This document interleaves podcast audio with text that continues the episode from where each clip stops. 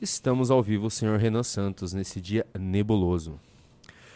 Olá, meus queridos amigos, estamos ao vivo aqui no nosso Análises Renais. Sim, o nome deste programa é Análises Renais. Live da tarde, um rapaz me mandou uma mensagem no Instagram criticando. E eu falei, é verdade, live da tarde é tipo, literalmente o nome mais preguiçoso que a gente poderia colocar aqui. É um programa que a gente capricha tanto, áudio bom, pesquisa boa, cenário lindo aí, live da tarde. Simplesmente fica uma live que se passa à tarde, né? É só Então- porque eu que, que criei o nome. tá? Olha, é muito ruim realmente live da tarde. Então esse programa se chama Análises Renais porque nós tiramos a Análises Renais do canal azul e ela agora é feita aqui. Prestem atenção, essa live aqui vai ser muito, muito, muito importante, tá? É, nós precisamos entender o que está acontecendo no país que nós vivemos. A audiência está aumentando, as pessoas estão procurando o MBL para ter respostas e ter ação. É isso que as pessoas estão procurando com a gente. Elas vêm aqui porque elas querem respostas porque está acontecendo, simplesmente porque elas não confiam na imprensa e porque muitas pessoas que acreditaram no ex-presidente Bolsonaro e nos seus influenciadores estão vendo que esses influenciadores não param de mentir para elas. Então, elas vêm aqui à procura de uma resposta diferente, de um entendimento diferente. Por que, que as coisas estão assim? Porque se você é uma pessoa que estava apoiando o ex-presidente Bolsonaro até o fim do ano passado e está indignado com o que fizeram com o Deltan, você deve ter ficado sabendo que três dos ministros do STF, desculpa, três dos ministros do TSE que julgaram a cassação do Deltan, favoravelmente a cassação, foram nomeados por Bolsonaro. Aí você se pergunta: ora, não estávamos todos do mesmo lado? Ora, derrubar o Deltan não é ajudar o PT? Ora, isso não é um conluio do dito sistema contra o Deltan? E por que diabos os nomes que o meu presidente, o Bolsonaro, colocou lá, votaram com isso? E eu sei que muitos de vocês estão assim, porque eu estou recebendo no meu Instagram, que é um Instagram pequenininho, inúmeras mensagens com esse tipo de questionamento. As pessoas começando a ver que, também entendi, o Nicolas falou, ah, mandou a galera fazer o L, isentões, façam L. E toda essa corja de comunicadores que eles têm, e deputados, só falando isso como se fosse uma ordem que veio de cima. Que é uma ordem alienante, obviamente. Que é pra você, que tá no outro lado, que tá na outra ponta, fique. Ah, é isso. É culpa de quem não votou com o presidente. Tem que ficar junto com esses caras. Só que eles não querem, na prática, que você questione o que realmente está acontecendo. Porque se fosse uma luta contra o sistema, por que diabos os nomes colocados lá pelo senhor Jair Messias Bolsonaro votaram para tirar o mandato do Dallagnol de forma ilegal? E não há jurista aqui que vá nos dizer que a cassação do Dallagnol foi de acordo com a lei da ficha limpa. Foi baseada em condenações que ele teve. Não foi baseada em condenação nenhuma foi baseado agora num- numa nova interpretação da lei da ficha limpa que diz que haveriam outras, vamos dizer, haveriam outras ações que poderiam redundar numa condenação. Portanto, a, a eleição do Dallagnol, é uma eleição que foi fraudada, porque ele poderia porventura ser condenado. Isto não existe. Eles nunca interpretaram a legislação dessa forma. É a primeira vez que essa legislação é interpretada de tal maneira e ela só foi interpretada com alguém como o, o Deltan Dallagnol tantos corruptos, tanta gente suja, tanta gente que é deputado federal e senador pendurado por liminar, dependendo de decisão de ministro do, do TSE do, do STF. Vamos falar de um, o presidente da Câmara, Arthur Lira, que se tornou presidente da Câmara pendurado por liminar. Esses caras ficam aí. E aí o sistema tira o Dallagnol e três nomes que o bolsonarismo colocou lá são nomes que votaram favoravelmente, que canetaram uma decisão ilegal. E veja, quem sou eu aqui? Eu jamais viria aqui dizer pra vocês que o, o- deveria haver um aparelhamento pró Dallagnol, um aparelhamento dos ministros nomeados pelo Bolsonaro. Mas o que se exige é que esses caras cumpram a lei e eles não cumpriram a lei. Não é que eles foram passar pano por um crime cometido por Dallagnol. Nada disso. Você nunca ouviria isso da nossa parte. Agora, será que essas pessoas que supostamente foram colocadas pelo Bolsonaro lá pra enfrentar o sistema, eles não poderiam apenas cumprir a lei? Será que o cumprimento da lei seria justamente a ação mais subversiva que esses caras poderiam tomar agora, nesse momento? Mas não. Eles descumpriram a lei junto com todo o dito sistema, que é sistema mesmo. E enquanto esse bando de papagaio de pirata, esse bando de enganador de rede social, fica aqui na internet. Ah, faz o L e tal. Saia da Matrix. Isso que eu peço pra vocês, saiam da Matrix desesperadamente. Tem uma Matrix obrigando você a ficar aceitando ou a, a mentira do sistema ou a mentira do outro lado do sistema, que são ambos dois lados da mesma moeda. Os ministros colocados pelo Bolsonaro para proteger seu filho Flávio e para colocar o Lula na rua, porque vamos lembrar, o Cássio Nunes votou favoravelmente que, a- que aquela- que aquelas informações hackeadas lá da Vaza Jato servissem como prova. O Cássio Nunes fez isso. O ministro Cássio Nunes que o Bolsonaro disse, ele pensa igual a mim. E vocês vão fazer o quê? Vão chamar eles de traidor? Eu pergunto para vocês, basta você não concordar com o bolsonarismo em nada que você é chamado de traidor. Agora, todos esses ministros colocados por Bolsonaro, ou o Arthur Lira, que foi colocado pelo Bolsonaro, ou o Pacheco, que foi colocado pelo Bolsonaro, aliadíssimos do Lula, aliadíssimos do Xandão, aliadíssimos da censura, eles nunca são chamados de traidores por bolsonarista nenhum. Vocês repararam nisso? Todos esses caras não são criticados. Você nunca vai ver o Bolsonaro falando que o Cássio Nunes me traiu, o André Mendonça me traiu, o Lira me traiu. Nunca. Agora, qualquer um, deputado, youtuber, que não seja ligado ao bolsonarismo, que não tá com eles, tá lá aquele bando de cachorro vira-lata dele, sarnento, atacando em redes sociais. Traidor, traidor, traidor! Covardes canalhas. Então você que tá vendo isso aqui, o que, que você tá vendo? É um sistema. É um sistema para quem a lei ela é um mero instrumento a ser usado contra seus inimigos e a favor de seus aliados um sistema lutando desesperadamente pela própria sobrevivência e lutando para ir para cima de tudo que há de novo e diferente que torne esse Brasil um lugar respirável.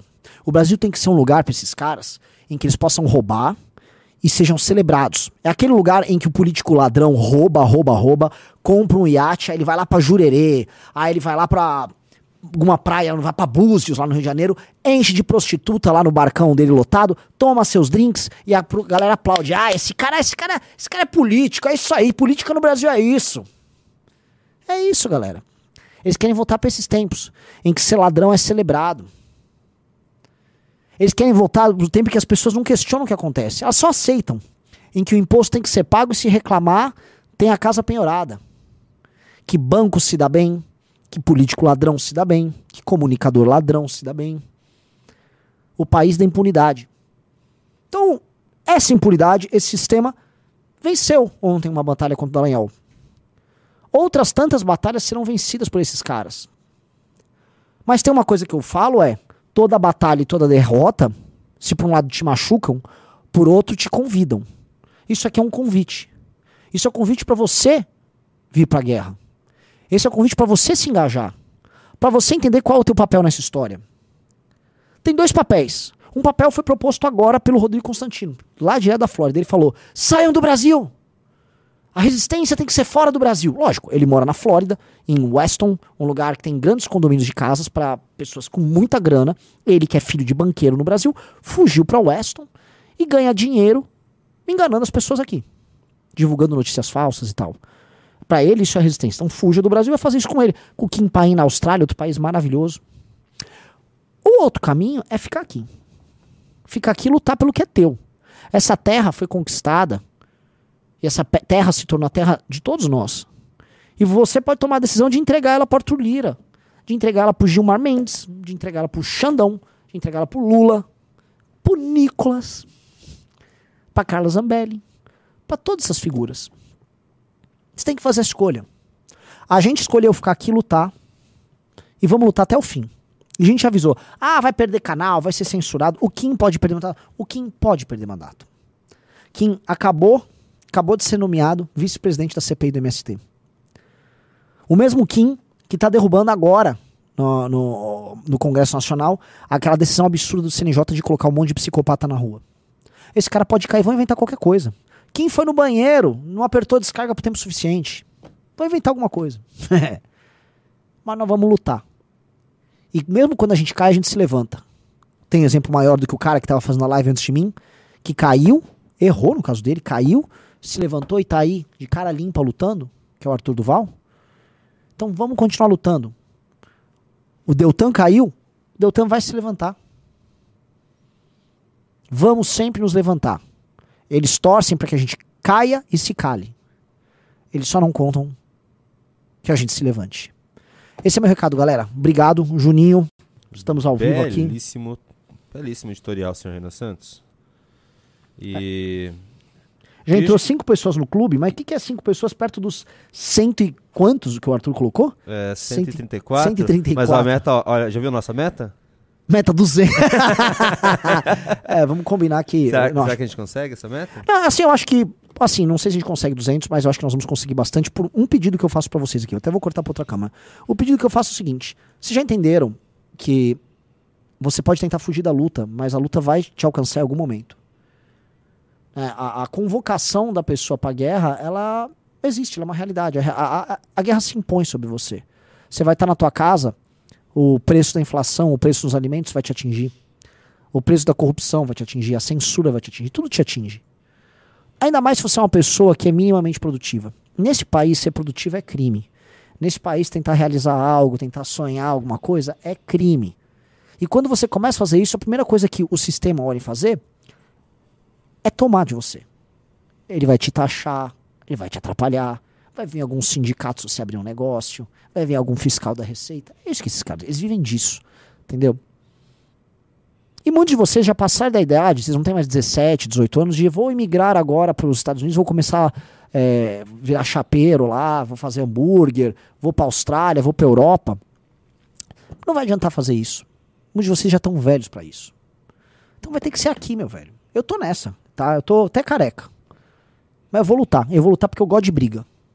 Então, isso aqui é uma convocação. Como o Arthur disse hoje mais cedo, o quer ajudar os bolsonaristas? Entra no Brasil Paralelo. Vai lá ver um documentário mentindo para você. O sistema está enfrentando o comunismo, vem aí.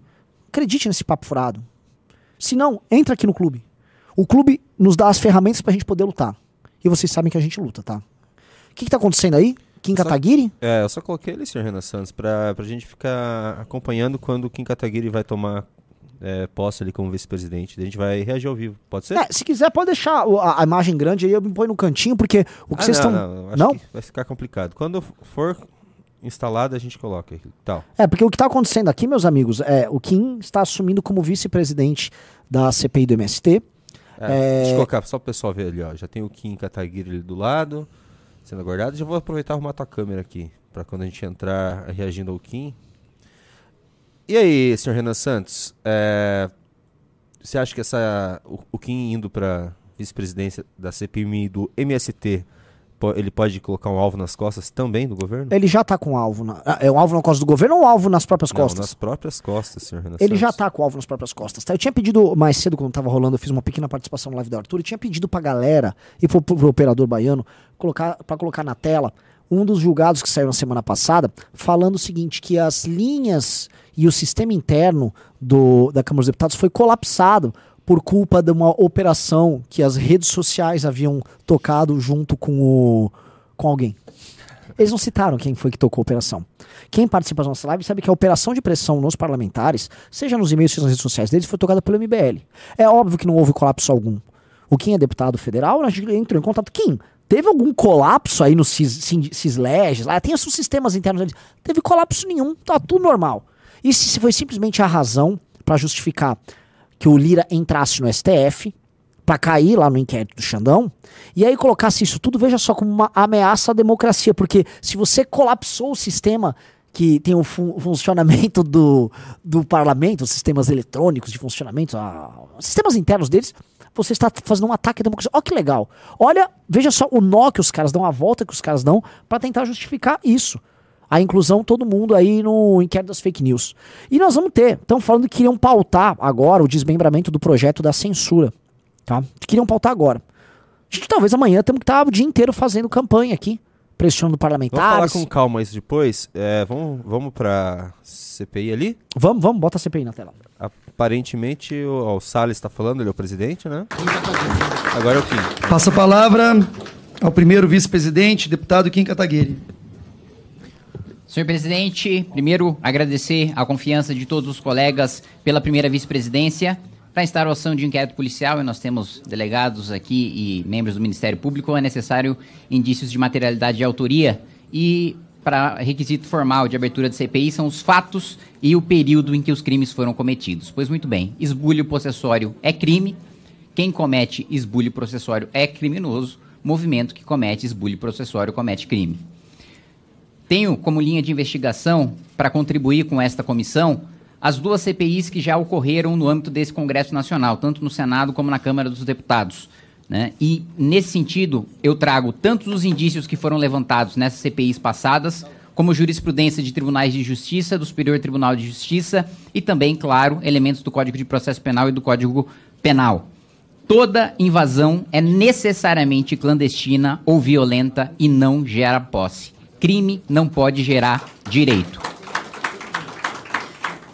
A ordem jurídica não tolera a conduta de quem esbulha ou invade, seja ele qualquer que seja o indivíduo. O direito constitucional de propriedade, como bem colocou nosso presidente, não pode ser subjugado e os atos de invasão não podem ser tolerados ou gerar direitos sob pena de negação ao Estado democrático de direito. Porque é disso que se trata. Não é nenhum ente privado que determina se uma propriedade cumpre ou não cumpre a sua função social. É o poder público que determina. Porque se qualquer um de nós, indivíduos privados, tivéssemos a liberdade de determinar aquilo, se a Constituição está sendo cumprida ou não está sendo cumprida em determinada análise de qualquer direito ou garantia fundamental, nós não viveríamos num Estado democrático de direito. Nós viveríamos numa, numa anarquia. Uma guerra de todos contra Não todos. poderia, por exemplo, dizer que 40% de imposto é uma violação ao meu direito de propriedade e simplesmente organizar um grupo para deixar de pagar imposto. E então negociar com o governo meio termo. Isso não existe. Quem determina os direitos e garantias fundamentais, demarcação de terra, uh, reforma agrária, é o poder público, não são entidades privadas. Para além disso, né, nós temos indícios já levantados pela CPI do INCRA de que o MST, que é um movimento que estará muito em debate dentro do âmbito desta comissão, é um movimento, aspas, uh, preparado e organizado para invasão de imóveis rurais e propositalmente incitado e compreende uma forma de agir estratégica e bem peculiar. O grupo organiza o esbulho possessório caracterizado por atos de violência, constrangimento, ameaças, destruições de plantações e dano de maquinários, justamente para inviabilizar a atividade agrícola defendida pelo nosso presidente. Na sequência, em atitude pré-determinada, arregimentam mulheres, crianças e idosos com o fim de criar um estado de vulnerabilidade artificial e contingência social de ocupação absolutamente ilegal, que no final serve como mote para que se crie a consolidação e ilusão uh, para o Poder Judiciário, premido pela situação propositalmente criada, acaba por negar a reintegração de posse. Uh, prometo que não vou me alongar em, todo, em todas as questões, os precedentes que vou trazer ao longo desta CPI, mas gostaria de apresentar apenas trechos de sentença proferida pela Justiça Federal do Estado de São Paulo, em que houve condenação do senhor José Rainha Júnior pelo crime de extorsão. E no exame de culpabilidade, pontuou o juiz que a conduta praticada pelo réu revela-se altamente censurável. O réu valeu-se do movimento para manipular as pessoas que confiavam na legitimidade na sua pessoa como líder do movimento, fazendo com que essas pessoas se prestassem a meros instrumentos de seus deliberatos criminosos. Vai encaminhar, deputado. Terminar, senhor presidente, 30 segundos. Sob as vestes de movimento socialmente legítimo, o réu se utilizava de seus seguidores como massa de manobra mediante ameaça de invasão ou de permanência da invasão em terras particulares sabidamente produtivas para obter de seus proprietários vantagem indevida. Então, sem dúvida nenhuma, os requerimentos desta eh, comissão parlamentar de inquérito, inclusive que eu devo apresentar, para além das invasões, deve investigar os crimes correlatos às invasões, como as acusações de extorsão. Obrigado, presidente. Passa a palavra. Esse foi Kim Katsumoto Kataguiri, deputado federal pela União Brasil, fundador do Movimento Brasil Livre e vice-presidente, primeiro vice-presidente da, da CPI do MST. Lembrando que o presidente é o Zuco, o relator é o Ricardo Salles e a vice-presidência está com o Kim. O Kim é um cara muito ativo. É lógico que o Zuco vai querer exercer a presidência, mas o Kim vai ter liberdade para constar ali dentro da comissão para fazer inquirimentos, perguntar, obter requerimentos também. Ou seja, o Kim poderá nessa posição ser muito ativo. Tá? E vamos ter muitas novidades dessa CPI. Por quê? E por que essa CPI é tão importante? Porque o MST, se o PT ele usa a suas, sua máquina de redes sociais ali com choqueio, etc., para acelerar determinado público, para ativar a mulherada urbana, os gays, essa galera ali para ficar, ai, vamos lá, Lula, viva Janja. Quem faz o trabalho árduo de tornar a militância deles mais aguerrida é o MST. Tem vídeo circulando aí em redes sociais do MST cantando hinos de guerra. Não sei se o, Junito viu, viralizou um vídeo essa semana de um galpão em que a galera tava lá igual um culto, igual um culto religioso, cantando músicas, cânticos de guerra do MST. Tá? Eles estão tentando simular um exército semifascista, ou melhor, uma milícia semifascista a lá ah, Venezuela. Semi-fascista? É, né? Que assim, eu, é- eu lembro, eu sei o que você tá falando. Você é vê se- fascismo puro. É fascismo puro. Ah, o Junito vai achar o vídeo. Vamos colocar esse vídeo no ar. Pra vocês entenderem o que é MST. O PT entendeu o que o Bolsonaro fez. E aqui eu vou colocar uma parada, até corta pra mim aqui na outra câmera, que eu vou falar pra vocês. O PT, o PSOL, a esquerda brasileira morreram de inveja. Morreram de inveja do que aconteceu agora na. na no fim do ano, com os bolsonaristas ocupando frente de quartéis e tal. Eles acharam aquilo uma vergonha pra eles, porque eles que acham que eles têm ter a capacidade de mobilização das pessoas pra tentar um golpe de Estado. Porque eles querem fazer uma revolução, no fundo, na cabeça deles. Vladimir Safatli, que hoje é deputado federal pelo PSOL e é um dos grandes pensadores da esquerda brasileira, uns piano, enfim. O Vladimir já escreveu texto mais texto falando, pô, nós perdemos a capacidade de fazer revolução pra direita. Por que, que a direita é revolucionária e nós não? Então eles têm no MST, com base naquela premissa das lutas do campesinato, as lutas do povo do campo, as lutas fundiárias, as lutas agrárias, a base pra fazer isso. Tá? Eu vou colocar no ar esse vídeo pra vocês entenderem o que estão fazendo. Se muita gente ficou assustado com bolsonaristas cantando na frente do quartel, vejam isso aqui. Vamos lá.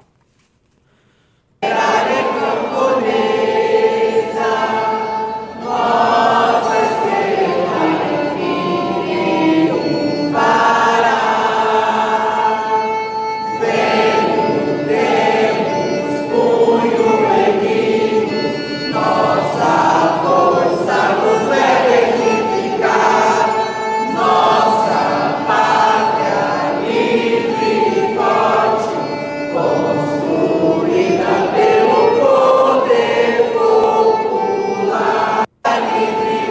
Nossa pátria livre e É. forte, construída pelo poder popular. Eles Ô, são o poder popular. Cânticos com motiva com, com estilo, estética fascistoide ou comunistoide, pra gente colocar aqui, tá? É, formação tal qual um, uma massa, é, igual um mini exército, como se fosse um batalhão, uma tropa, perfilados ali, punho em riste. Eles estão querendo ir pra guerra. Hein, e outra, se colocar um, um- Assim, a música for o hino nacional e colocar um pneu ali no meio, fica igualzinho. Igualzinho, igualzinho. Tá? E é uma música, você vê que a música é meio que um mantra, né? É uma música, ela é meio. Nossa, bizarro. música meio bizarro. monotônica, parece um ritual macabro, tá? Que é justamente, esses caras simulam, a esquerda, assim, ela é expert em simular experiências religiosas em atos que não são religiosos, eles têm apenas uma natureza é, similar, né, esteticamente similar, e a- o objetivo do MST é ser essa frente de batalha deles. Por quê?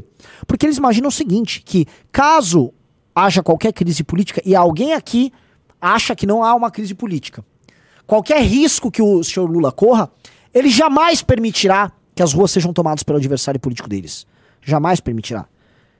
E- isso não tá no horizonte desses caras. Coloquem isso na cabeça. Você que tá assistindo essa live, coloque isso na cabeça. Isso não tá no horizonte do PT.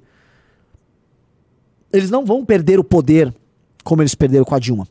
Quem lembra do, do escândalo do mensalão vai lembrar das ameaças que o Lula fez. Por quê? Porque quando tava rolando o mensalão e falou, ok, vai ter impeachment. O Lula avisou, eu vou botar meu povo na rua, vou botar o povo na rua, vai, não vai deixar isso acontecer. Vamos falar, ser bem honesto, ele nunca teve povo nenhum pra botar na rua, tá? Ele tem isso aí. Mas eles nunca organizaram isso e transformaram esses caras em milícia. O objetivo deles é esse. Então uma CPI do MST é um tiro agora, pá! Bem poderoso na estratégia deles. Porque eles estavam querendo transformar o MST nessa arma e eles organizaram uma série de invasões. Lembra que tinha um abril vermelho? Que elas foram sendo frustradas agora. O que mantinha essas, essa- essas invasões de pé era parte do conluio que eles tinham com o STF através de um julgado do Barroso que dizia que era proibido reintegração de posse por conta da pandemia. A pandemia acabou. A pandemia não existe mais. Então esses caras, a estratégia deles está atrapalhada. E um- uma CPI que pegue eles agora, investigações que peguem eles agora, desmonta essa estratégia. Tá? Então a CPI do MST é muito importante. Você quer mostrar um negócio aí, Junito? Bota aí, bota na tela. Vamos lá. Quero, vamos. Vamos já voltando ao assunto da, do doutor Dallagnol, Sr. Renan Santos. Eu tenho isso aqui para te mostrar. Olha só, isso aqui é a página oficial do governo. O perfil oficial do governo do Brasil, é, ele tá, segue lá, eles estão fazendo aí uma, pro- uma propaganda. uma. Ele fez um. É uma paródia do PowerPoint do Dallagnol PowerPoint do Dallagnol na conta oficial. na conta oficial do governo como provocação ao Deltan Dallagnol. Ou seja, é, não apenas o governo do Brasil, mas em grande medida é o Estado brasileiro participando da vingança contra o Dallagnol. E aí eu pergunto pra vocês: isso aqui é ou não é muito ilustrativo do que aconteceu com o Dallagnol? Por que, que aconteceu com o Dallagnol? Não foi a aplicação da lei. A lei não foi aplicada contra ele. Muito pelo contrário. A, a lei da ficha limpa foi completamente rasgada, ela foi reinterpretada sob uma nova ótica. Ou seja, o aparato do Estado foi usado para perseguir o Dallagnol. É real. Eu não estou aqui discutindo que alguém pode falar assim, ó, oh, mas Renan, o Dallagnol, ele também, através do aparato do Estado, ele não cruzou linhas na Lava Jato? Eu vou falar para vocês, muitas linhas foram cruzadas ali. Se você for falar com qualquer jurista sério, vai haver críticas à Lava Jato. Mas não é o que estou discutindo aqui. O, o, a, os tribunais superiores não existem para vingança, eles existem para aplicação da justiça.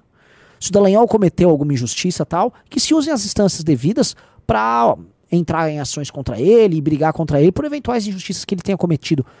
O ponto é, o Tribunal Superior Eleitoral produziu uma vingança, usando ele, enquanto aparato do Estado, fez isso, contra um agente público, agora. Foi uma vingança. Tá aqui.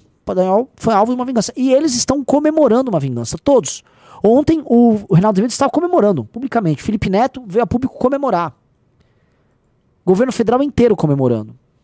Quando um governo ele entra unicamente com o objetivo de se vingar, é porque tem algo aí.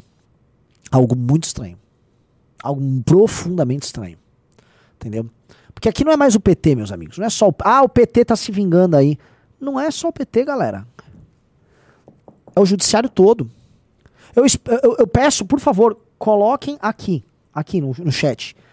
Por que, que os ministros do Bolsonaro votaram favoravelmente? Por que, que os ministros do Bolsonaro votaram favoravelmente? Alguém precisa responder isso aqui, por favor.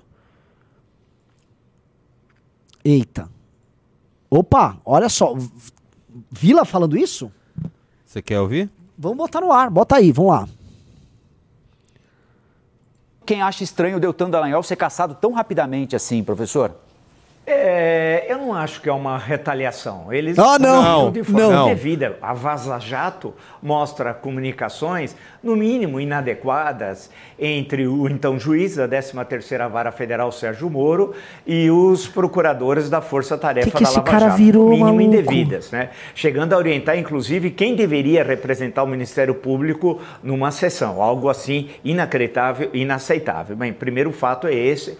E, é, e tudo aquilo levou também ah, com outros fatores a anulação. Não, não, aquilo não, não, é, não foi sobre isso. Pausa, então, pausa, pausa. Como... Pausa. Isso não tem nada a ver com a cassação dele. O, Vi, o Vila era um cara respeitado. E a gente percebe que a gente respeitou ele à toa, porque ele. Ele não está tratando do tema que derrubou o, o Deltan. Existiam outras 15 representações nos mais diversos temas contra ele, inclusive tratando desse tema. O problema é que ele não foi condenado em nenhuma. Ele não foi condenado em nenhuma. Não tem nada a ver com o que você está falando, Vila. Esse cara era um comentarista. Ah, esse cara tá na CNN. Esse cara as pessoas levam a sério. Tem gente que fala, não, vamos ouvir o que o Vila tem a dizer. O Vila é um brincalhão que gosta de ficar chamando os outros de nazista. Um homem descontrolado. Você percebe que tem um ego lá no teto. Vamos lá, vamos ouvir, Junito como a sua suspeição, que é gravíssimo, você atingir, atingir no coração, né? Ah, porque um juiz, quando é questionado que ele é parcial, puxa vida, não há nada pior para um Seria a mesma coisa de falar para um, um, um, oficial do exército que ele desertou, né? Seria alguma coisa parecida em termos profissionais, né? Um, ou como um, jornalista, comentarista que, que é vive de mentir. É, que é um vendido. Que é um vendilhão, fica mentindo aí na televisão com a cara, na cara limpa, assim, eu vou ficar mentindo. É mais ou menos isso, Vila. Olha só, você pode falar daquilo que foi vazado lá, não, olha, essas coisas, conversas da Lava Jato foram inadequadas, as conversas do Moro com o Dallagnol foram inadequadas? Foram! Óbvio que foram inadequadas. Mas não é este o tema.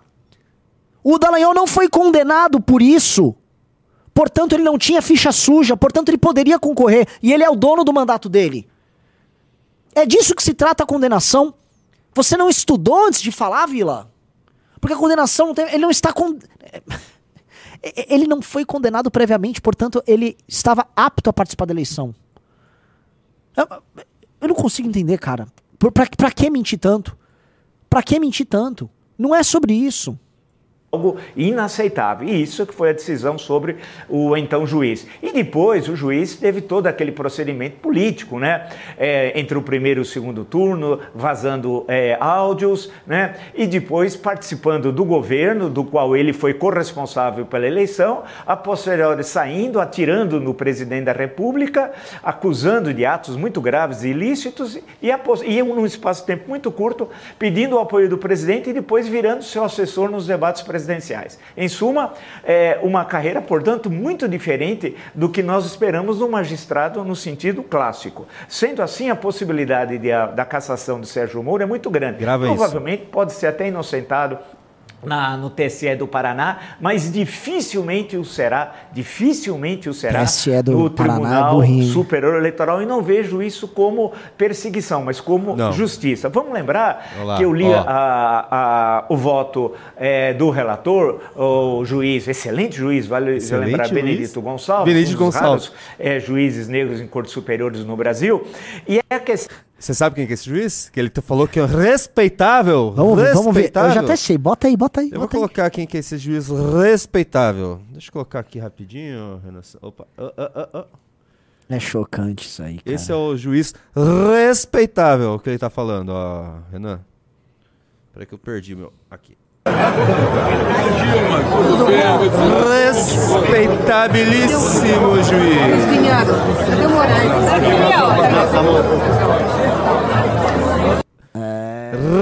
Respeitável. Ah, mas assim, ah, ele é um juiz negro em cortes superiores. Tipo, ok, ele é negro, ele pode fazer qualquer coisa. Ai, Vila. Ai, Vila, cara. Que galera bizarra que você representa. Tua geração é um fracasso, né, Vila? Você é obrigado, assim, pra ficar obtendo espaço na imprensa, você é obrigado a ficar mudando de lado. O Vila acabou de criticar o Moro porque teve uma postura claudicante. Uma hora criticava o Bolsonaro, depois se aliava ao Bolsonaro. Concordo com a crítica. Mas você é isso. Você é isso. E com uma diferença, o Moro ainda pode justificar, pô, eu tava sendo perseguido, querem me prender tal. Você não. Você fez isso pra ganhar espaço imprensa aqui, ali, tinha um canal de YouTube. Toma vergonha nessa cara, Vila. Toma vergonha. Que coisa horrorosa o Vila se transformou. Não, e ele ainda falando assim, não, o Moro pode eventualmente ser é, inocentado no TSE do Paraná. Primeiro que não existe TSE do Paraná. TRE do Paraná.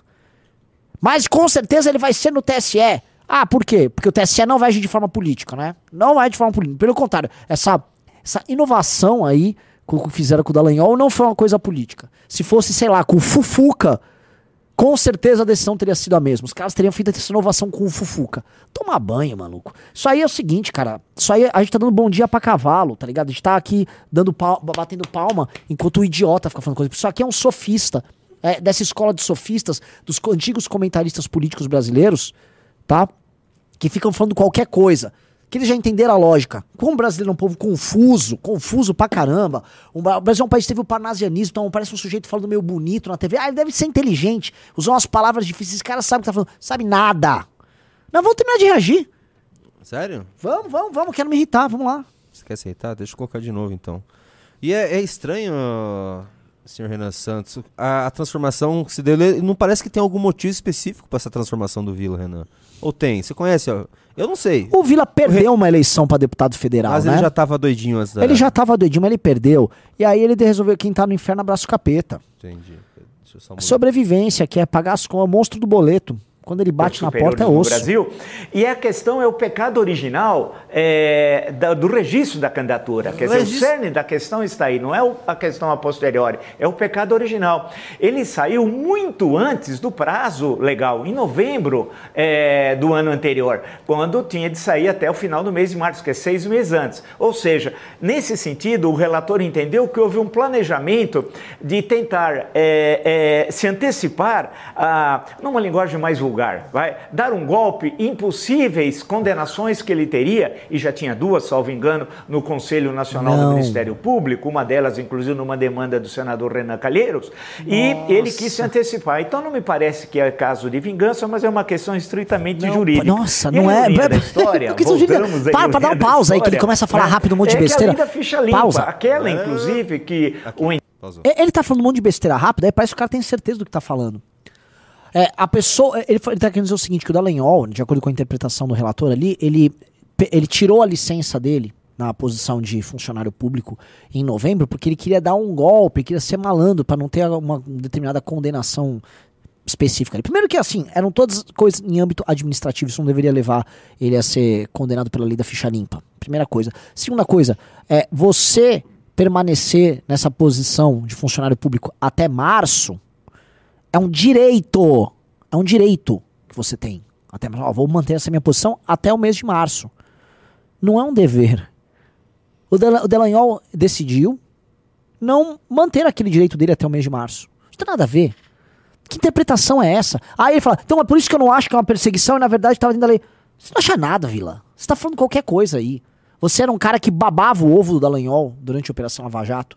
Você é um cara que teve que fazer umas coisas mais vergonhosas, que você odeia o Reinaldo Azevedo. Você tem asco do Reinaldo Azevedo. O Reinaldo Azevedo tem asco de você. Só que como você extrair o próprio público, que vocês ficaram cativando por anos, vocês gravaram uma live juntas pra ficarem se justificando e criando suas respectivas teorias pra justificar a posição vexatória que vocês ocupam no debate público hoje. Que é de lacaio. Vocês são lacaio do governo Lula. E aí, como lacaio, obtém posições em grandes veículos, que é o que esses caras estão fazendo. Galera, deixa eu pedir um negócio. Estamos com quase 5 mil pessoas. Deem like, 3 mil likes. Vamos dar like na live pra gente subir aí. Estamos com apenas 10 pessoas que entraram no clube. Pô, vamos, vamos, né? Eu tô tomando uma piaba do Arthur Duval. Falta só 190, calma. é uma piaba, piaba, piaba, piaba humilhante aqui do senhor Tutu. Mas tudo bem. É, é, vamos que vamos. Dá, vou dar o play aí nesse maluco. Você Vamos quer lá. ver o restinho? Vamos ver, vamos ver o chorinho aí de maluco. Bora. Então, o procurador é sempre defender, e vamos lembrar também das 10, dos, da, dos 10 pontos inquestionáveis na defesa da República e do bem comum, da coisa pública, e que também ação é, de tentar se furtar, dar um golpe, entre aspas, no, na, na- na inscrição para ser candidato, ele também o fez. Em suma, ele não era aquilo que parecia ser. Isso é a primeira vez na história do Brasil? Não. Ele vai ter todo o direito de recorrer, vai ser derrotado, é absoluta certeza, e vai ter seu mandato cassado. Agora, cria sua situação, por fim, sui generis, porque não será o deputado Raul, mas um outro deputado, por causa justamente da questão muito bem explicada por Uribe, que vai assumir, um, teve cerca de 40 e pouco mil votos, o deputado Raul pouco mais de 10 mil. Em suma, é, é o que deve ocorrer. E. E o caminho está aberto também para Sérgio Moro. Aí alguém vai falar assim: Nossa. não, mas é, será que é tanta Caminho tá coincidência? aberto pra A questão Sérgio não é Moro, né? essa, é que eles cometeram ilícitos. E ilícito não importa se você é juiz, se você é promotor, procurador, um cidadão comum, um jogador de futebol. Ilícito é igual para todos, né? Afinal, o artigo 5 da Constituição diz que todos os brasileiros são iguais perante a lei. E Deltan é brasileiro, se cometeu um ilícito, foi penalizado. Se Moro cometeu um ilícito, poderá ser também penalizado.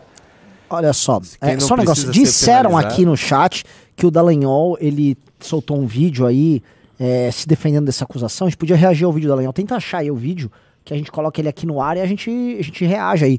Porque assim, Dallagnol. é, hoje no programa Expresso MBL, o Renato Batista se atentou muito aos detalhes da defesa do Dallagnol e da acusação contra ele. Demonstrando assim que é, é bizarro. A gente tá falando aqui de infrações administrativas que eles estavam tentando imputar para qualificá-lo como vítima da lei da ficha limpa para assim tirar o mandato dele. E mesmo assim, nem condenado ele foi por conta disso. Tá? No caso do Moro, é um outro processo que aí eu vou entrar onde interessa a gente falar aqui, porque a gente infelizmente vai ter que responder bolsonarista aqui nesse programa, né? O que, que é isso? É o vídeo que você pediu, mas continue. Continue Então, primeiro. o, o senhor. O, o- a ação que corre contra o Sérgio Moro para tirar o mandato dele é uma ação que foi protocolada pelo deputado, pelo ex-deputado e atual. É, é atual ex-deputado mesmo, Atual Paulo. Eduardo, Ma- Paulo Eduardo Martins, que perdeu a eleição pro, Deltan- pro Sérgio Moro pro Senado lá no Paraná. Perdeu por pouco, não foi muita distância. Ele era o candidato oficial do Bolsonaro lá no estado. Pois bem, a ação que entrou foi o PL. Partido do Nicolas, partido do Dudu, partido da. Todo mundo tem arminha. Eu tenho espingardinha, sou do PL. Psh, psh, psh, gosto de dar tiros. Essa galera é a que entrou na equação pra tirar o Moro. E é essa mesma galera que fica aí. Ah, olha os isentões. Então, eu entender. Pra tirar o Moro é uma ação do PL. Pra tirar o Deltan Dallagnol, foram três ministros do TSE indicados pelo Bolsonaro. E a culpa é nossa, que não defendeu, sei lá, que o Flávio Bolsonaro possa ser ladrão. Que o Bolsonaro possa dar golpe de Estado. Que você não vai tomar ozônio, desculpa, no ânus, como uma política de enfrentamento ao Covid alternativa tirada da cabeça pra algum maluco próximo do Bolsonaro. Ah, você foi contra isso? Então a culpa é sua. Não caiam nessa conversa mole. Isso é conversa de picareta. E assim, enquanto a gente fica se retroalimentando dos picaretas, enquanto os picaretas derem o tom do que é direita e do que é oposição, a oposição vai perder. Igual, igual a gente falou ontem na live com o Arthur. A oposição já perdeu a CPMI do dia 8. Já perdeu. Tá? A oposição tem literalmente Marcos Duval, André Ramagem, Eduardo Bolsonaro, André Fernandes, tocando a CPMI. de- Não tem a menor chance de dar certo. O Marcos Duval gravou um vídeo agora em que ele se prepara pra CPMI e ele está brilhando, soltando laser.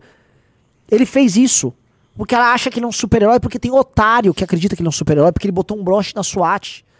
O André Fernandes é um cara que fazia tutorial sobre como depilar o próprio ânus. O Ramagem foi colocado na, na ABIN e na Polícia Federal pelo Bolsonaro enquanto interferência para proteger os crimes cometidos pela família Bolsonaro.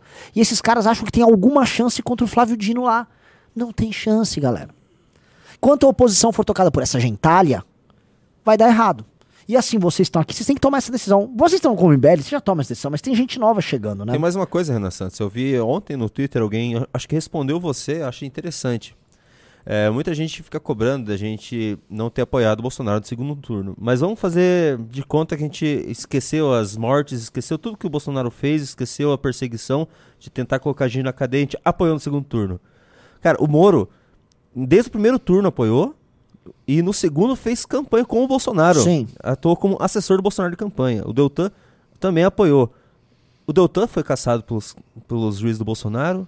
O Moro tá, pode Sim. perder o mandato no processo do PL. Imagina a gente. É, então, assim, eu vou deixar meu recado pro Moro e pro Deltan. Primeira coisa, contem com o nosso apoio. Nesse ponto, estamos no mesmo barco, uma posição. Conte com o nosso apoio irrestrito. Mais dois, jamais confiem em bolsonarista pra qualquer coisa. Sabe aquela parábola de um sapo que dá uma carona pro escorpião pra atravessar um rio? Vocês conhecem essa parábola, né? O sapo fala, pô, vou atravessar esse rio aqui. O sapo sabe nadar. Pá, todo gordinho, bonitinho, um anfíbio. Surge o escorpião e fala, ô brother, me dá uma carona aí. O sapo, pô, escorpião, você é um bicho perigoso, é um bicho peçonhento. É um daqueles bichos escrotos, sabe? Ninguém confia no escorpião. O escorpião não, só caroninha, pô. Só pra atravessar, você vai atravessar lá pra ficar sapeando do outro lado e eu vou escorpiar lá do outro lado. Então tá bom, vai, não custa nada, o escorpião é um bicho leve, o sapo foi. O escorpião subiu nas costas do sapo, o sapo foi lá. E o sapo foi nadando. Você sabe que o sapo tem aquele jeito de nadar todo, todo sap, sap- sapioso lá. Aí ele foi, atravessou metade, chegando lá no finalzinho, o escorpião plau, picou o sapo. O sapo, mas o que, que você tá fazendo, escorpião? A gente vai morrer. Eu, eu não vou conseguir atravessar, vai morrer eu e você. Aí o escorpião ficou lá parado. Ele, Por que, que você fez isso, escorpião? Ele, porque esta é a minha natureza. E os dois morreram e afundaram no rio.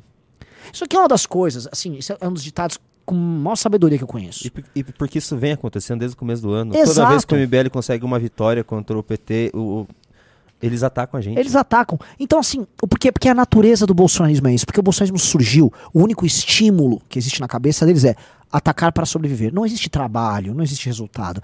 É atacar para sobreviver, atacar para sobreviver. E esse estímulo, que é um espetáculo que é oferecido para uma massa de pessoas que por vezes está absolutamente imbecilizada, esse estímulo ele costuma dar certo. Não é à toa que a Carla Zambelli teve um milhão de votos. Aquele Beócio com uma orelha horrorosa de abano, o Carmelo, ganhou a eleição, foi bem votado lá no Ceará. Um idiota, conheço ele profundamente. Um dos rapazes mais idiotas que eu já vi na vida. Todas as pessoas ganharam eleições e foram profundamente bem votadas, vota, vo- voto a rodo. Por quê? Porque esse é o estímulo do escorpião. Esse é o veneno que move eles. Então, você vai lá e participa com eles, vai lá, foi lá o Deltan, foi, desculpa, foi lá o Moro nas eleições, deu caroninha pro Bolsonaro.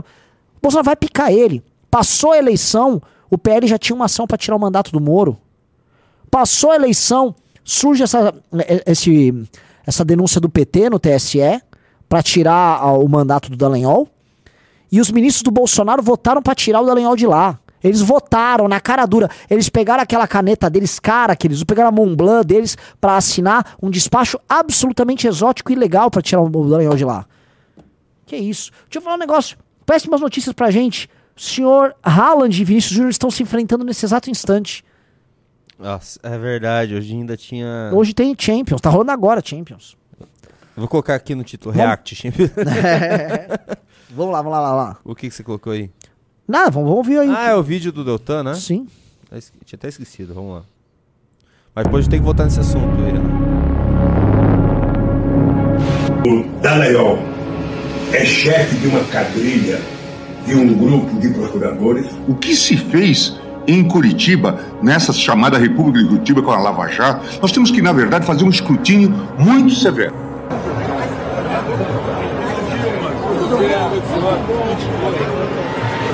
E eu acho que o CJF deveria investigar, a despeito deles terem deixado já as funções. Porque se trata de corrigir para que isso não mais se repita. Eu não os deixarei quietos.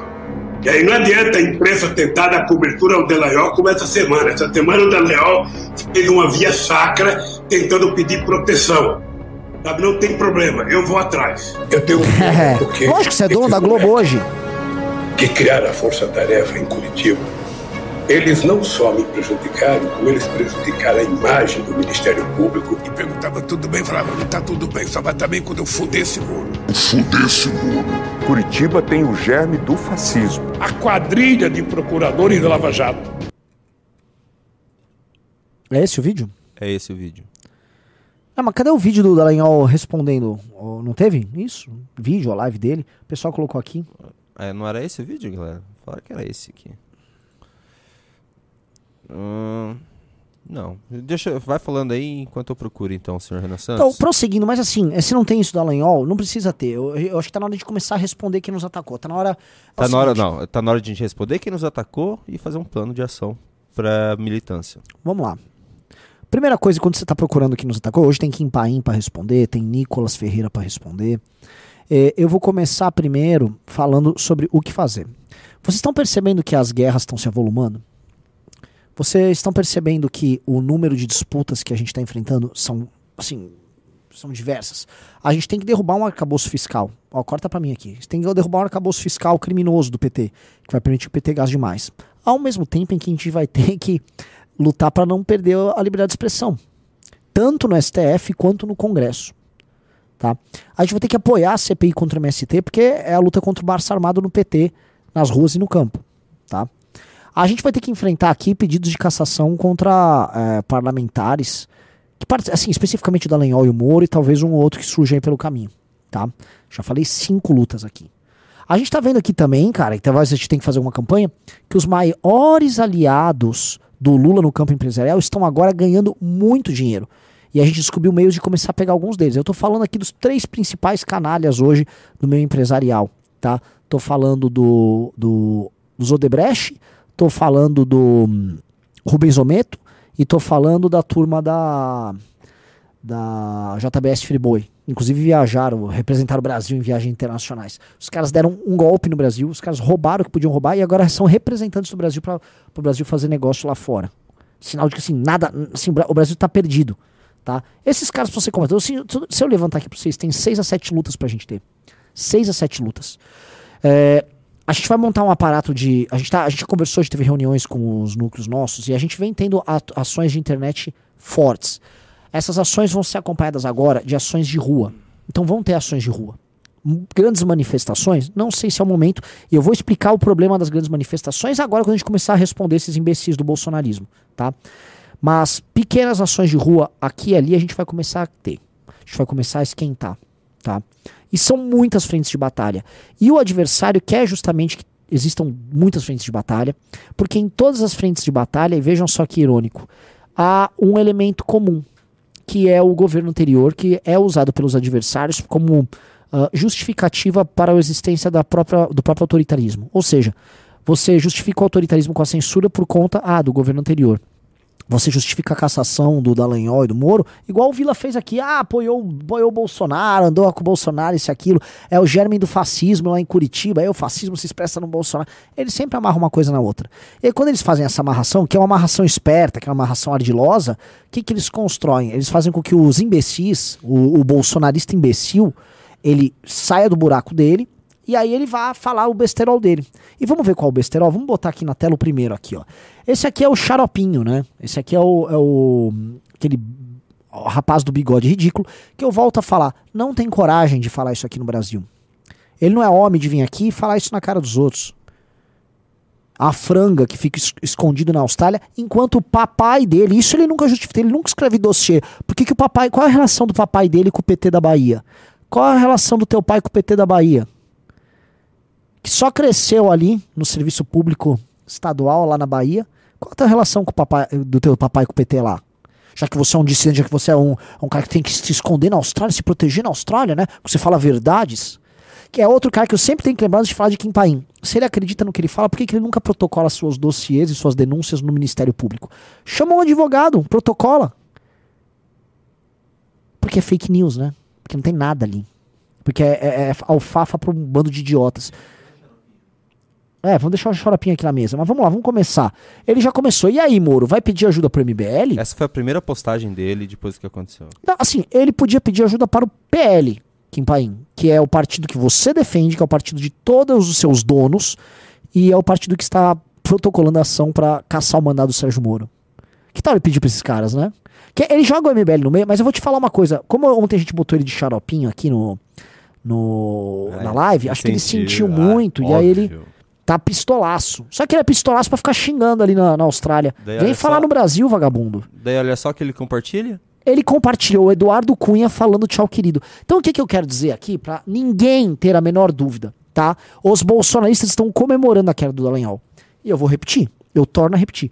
Os bolsonaristas estão comemorando a queda do Dallagnol. E aí eu vou perguntar, digite um se você foi bolsonarista até o final do ano passado e tá assistindo essa live. Digite um, por favor. Eu quero saber a tua opinião. Porque assim, se você foi bolsonarista até o final do mandato do, do Bolsonaro, você concorda com o, o caminho que o bolsonarismo está indo? Porque esse Kim Paim, ele é porta-voz da vontade do Carluxo. Esse cara é um instrumento do Carluxo. É um instrumento de uma ala importante da família Bolsonaro. É isso que a família Bolsonaro pensa do Dallagnol? É tchau, querido? Porque repara que não teve solidariedade de Nicolas, não teve solidariedade de ninguém dessa gentalha. Essa gente imunda, que eu repito, Nicolas Ferreira, o rapaz que tinha um, um melhor, ami- o rapaz que tinha um comportamento muito gay, com o melhor amigo dele que era bem gay, que é o Dedé? Dumont. Eles eram dois rapazes que tinham linguagem gay, não tenho nada contra, acho super bacana.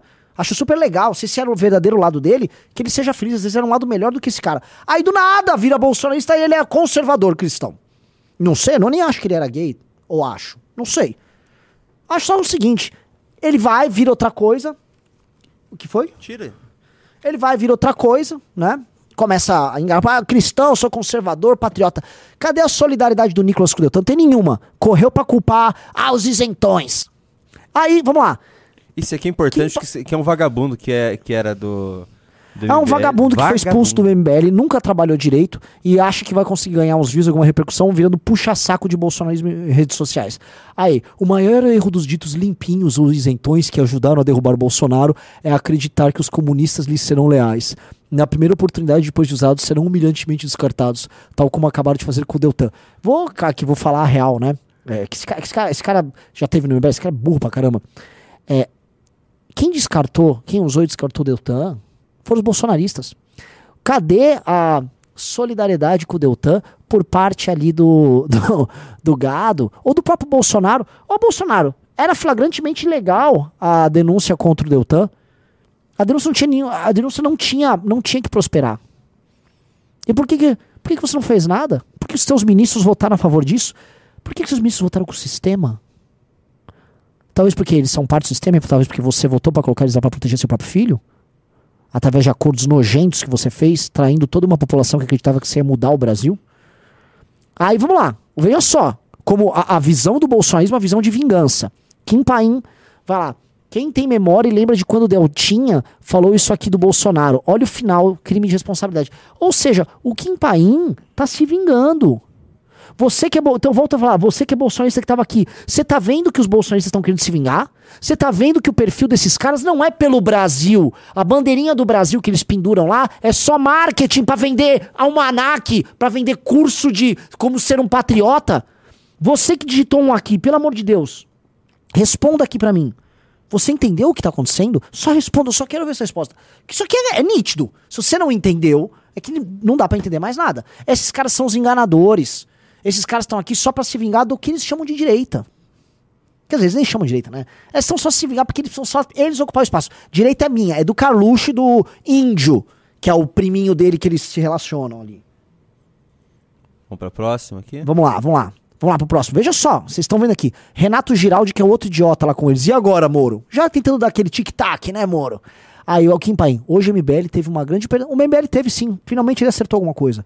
Deltan Dallagnol nunca foi do MBL. Nunca foi. Mas o Deltan Dallagnol era um bom deputado. Eu vou falar, ele ainda é um bom deputado. O Deltan Dallagnol era um bom deputado, não era um imbecil. Ele realmente estava trabalhando. O Deltan Dallagnol, Junito, estava dando resultado lá. Tava. O Deltan Dallagnol foi importantíssimo na luta contra a censura. O Deltan Dallagnol, mais do que todos os deputados, porque assim, o Nicolas, que é o evangélico, né, tava lá nas Maldivas. Tava nas Ilhas Maldivas perdendo a virgindade dele lá. Curtindo. Pá! Durante a, a discussão do PL da censura, o evangélico do Nicolas. Quem mobilizou os evangélicos foi o Deltan no PL da censura. Aí tá esse idiota aqui comemorando. Vamos lá. Tá esse idiota comemorando. Aí ele lá, os isentões estão em choque, não dormiram direito com o peso na consciência de terem votado Lula. Olha, de dormir você entende bem, porque enquanto a gente tá trabalhando, você tá dormindo aí, porque você mora na Austrália, nem no Brasil você tá, seu vagabundo. Nem no Brasil você tá pra ficar falando se tem ditadura disso ou daquilo. Você não sabe, você não vive aqui. Vagabundo. Aí ele já joga, mete Danilo Gentili e Nando Moura no meio. Gentili, essa é maravilhosa. Gentili, MBL e Nando Moura, todos fizeram campanha indireta pro Lula. Não. Todos nós temos oposição. Nós não fomos, não fomos nós a soltar o Lula. A gente denunciou o acordo que soltou o Lula. Quem denunciou o acordo que soltou o Lula? Quem denunciou que o Cássio Nunes, colocado lá pelo Bolsonaro, tá? O Cássio Nunes, colocado pelo Bolsonaro, votou favorável ao uso das provas ilegais coletadas pelos hackers, pelo vermelho, os hackers do Intercept, foi o Cássio Nunes.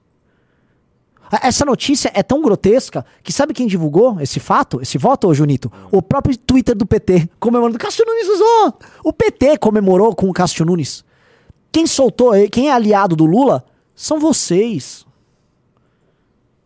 Vamos lá. Vou colocar aqui só foto que é onde tudo começou aqui. A, a partir dessa foto. Sim. É, conta a história dessa foto, eu acho que o pessoal pode não lembrar. Aí É- que começou o acordão pelo Flávio Bolsonaro que libertou Lula. Essa foto é do começo do ano de 2019.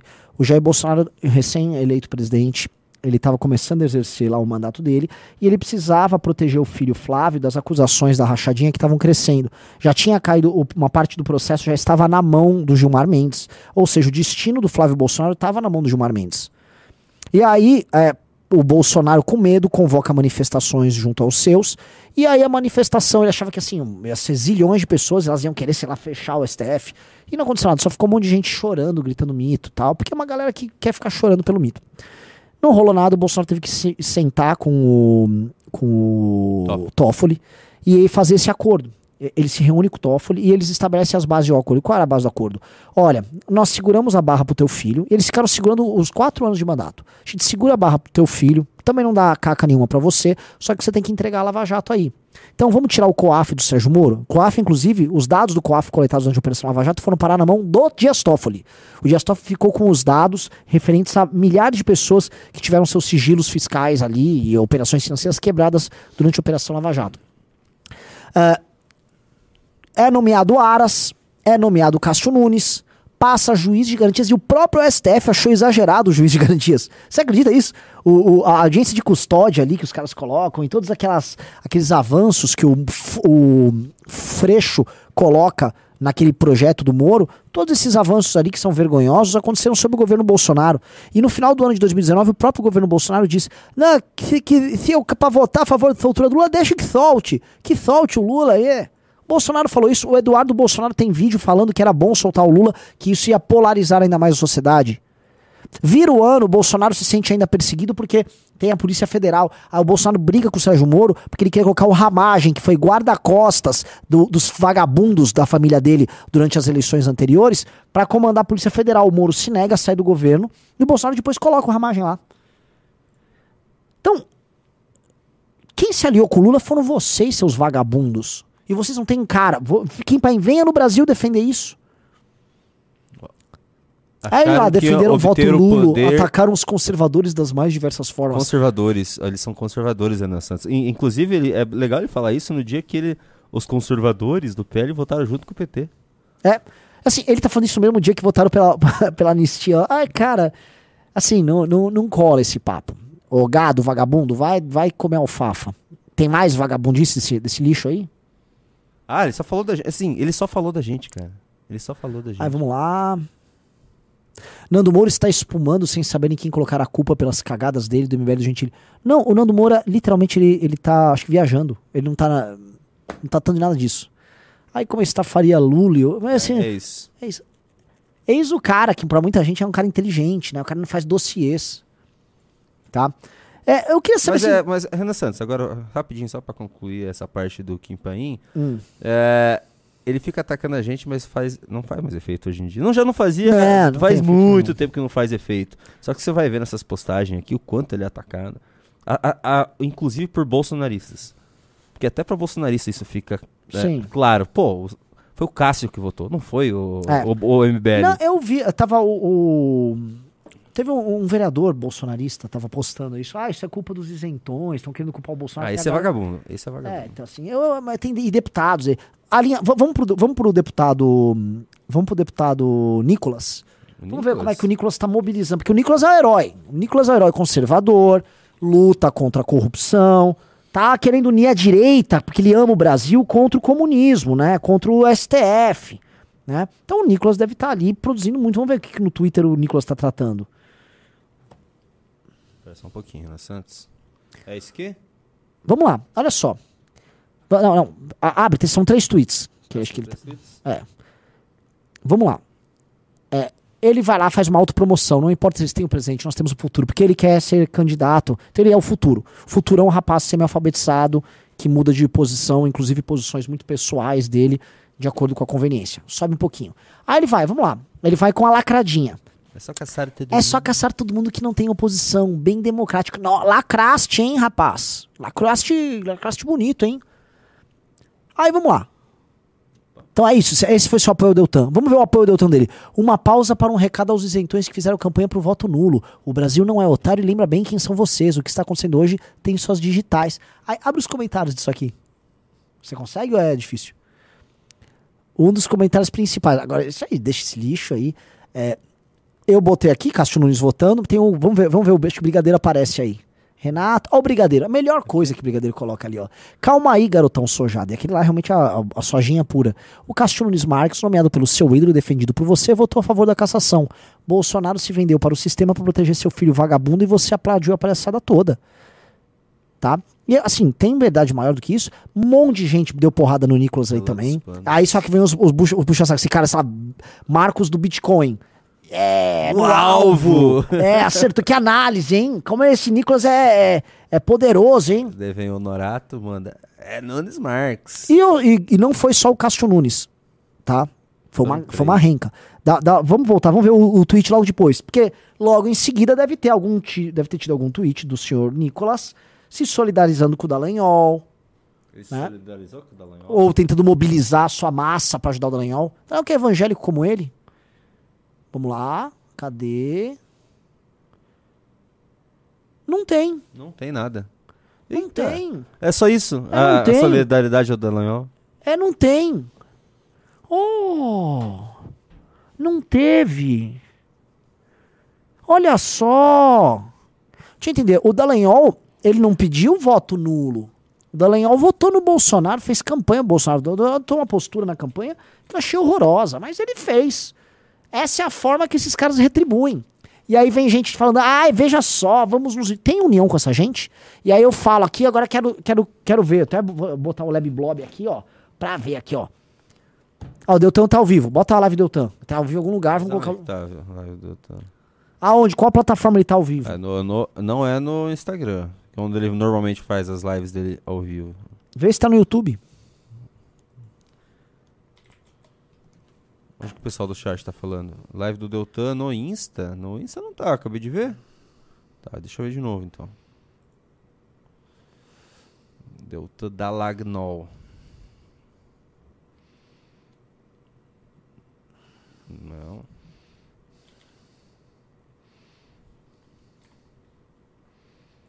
Ah, opa, opa. Deixa eu ver se é. É no Insta? Então vamos botar aí. Mas tá- parece que tá tendo uma, uma audiência. O que, que é isso, será? Não, tá tendo. Tá, tá no. Uma coletiva no, no Congresso. Zero! Redes do Podemos? Mas eles construíram suposições. Tá ruim o sinal lá. Uma primeira suposição de que reclamações Não, não, deixa aí. poderiam Ah, vai ficar travando essa. se converter em algum procedimento disciplinar. Uma segunda suposição Tem no UOL ao vivo, quer ver pelo UOL? Vamos ver pelo UOL. de que algum poderia gerar condenação. Uma terceira suposição de Então, peraí, deixa eu só tirar. O UOL deixa a gente colocar?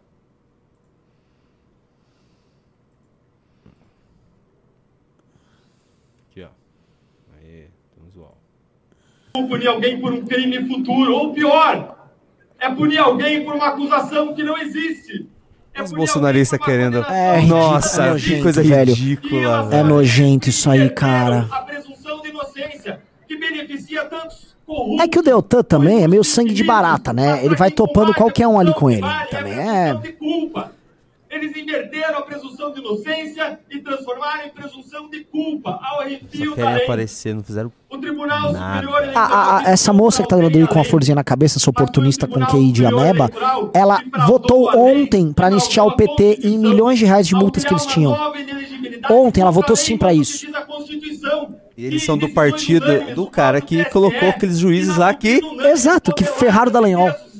Tudo papagaio de pirata. restrições a direitos fundamentais e restrições a direitos políticos jamais podem ser elasticidos, jamais podem ser interpretados de modo extensivo, de modo ampliativo, com analogia. E foi exatamente o que eles fizeram, fraudando a lei, fraudando a Constituição para me punir.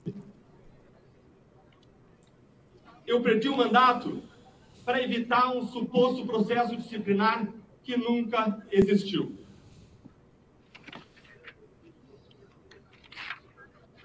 Hoje, o sistema de corrupção implementa a sua vingança. E tem muitos poderosos unidos nesse esforço.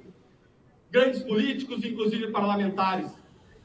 Um presidente da República condenado por corrupção e descondenado numa decisão política do Supremo Tribunal Federal.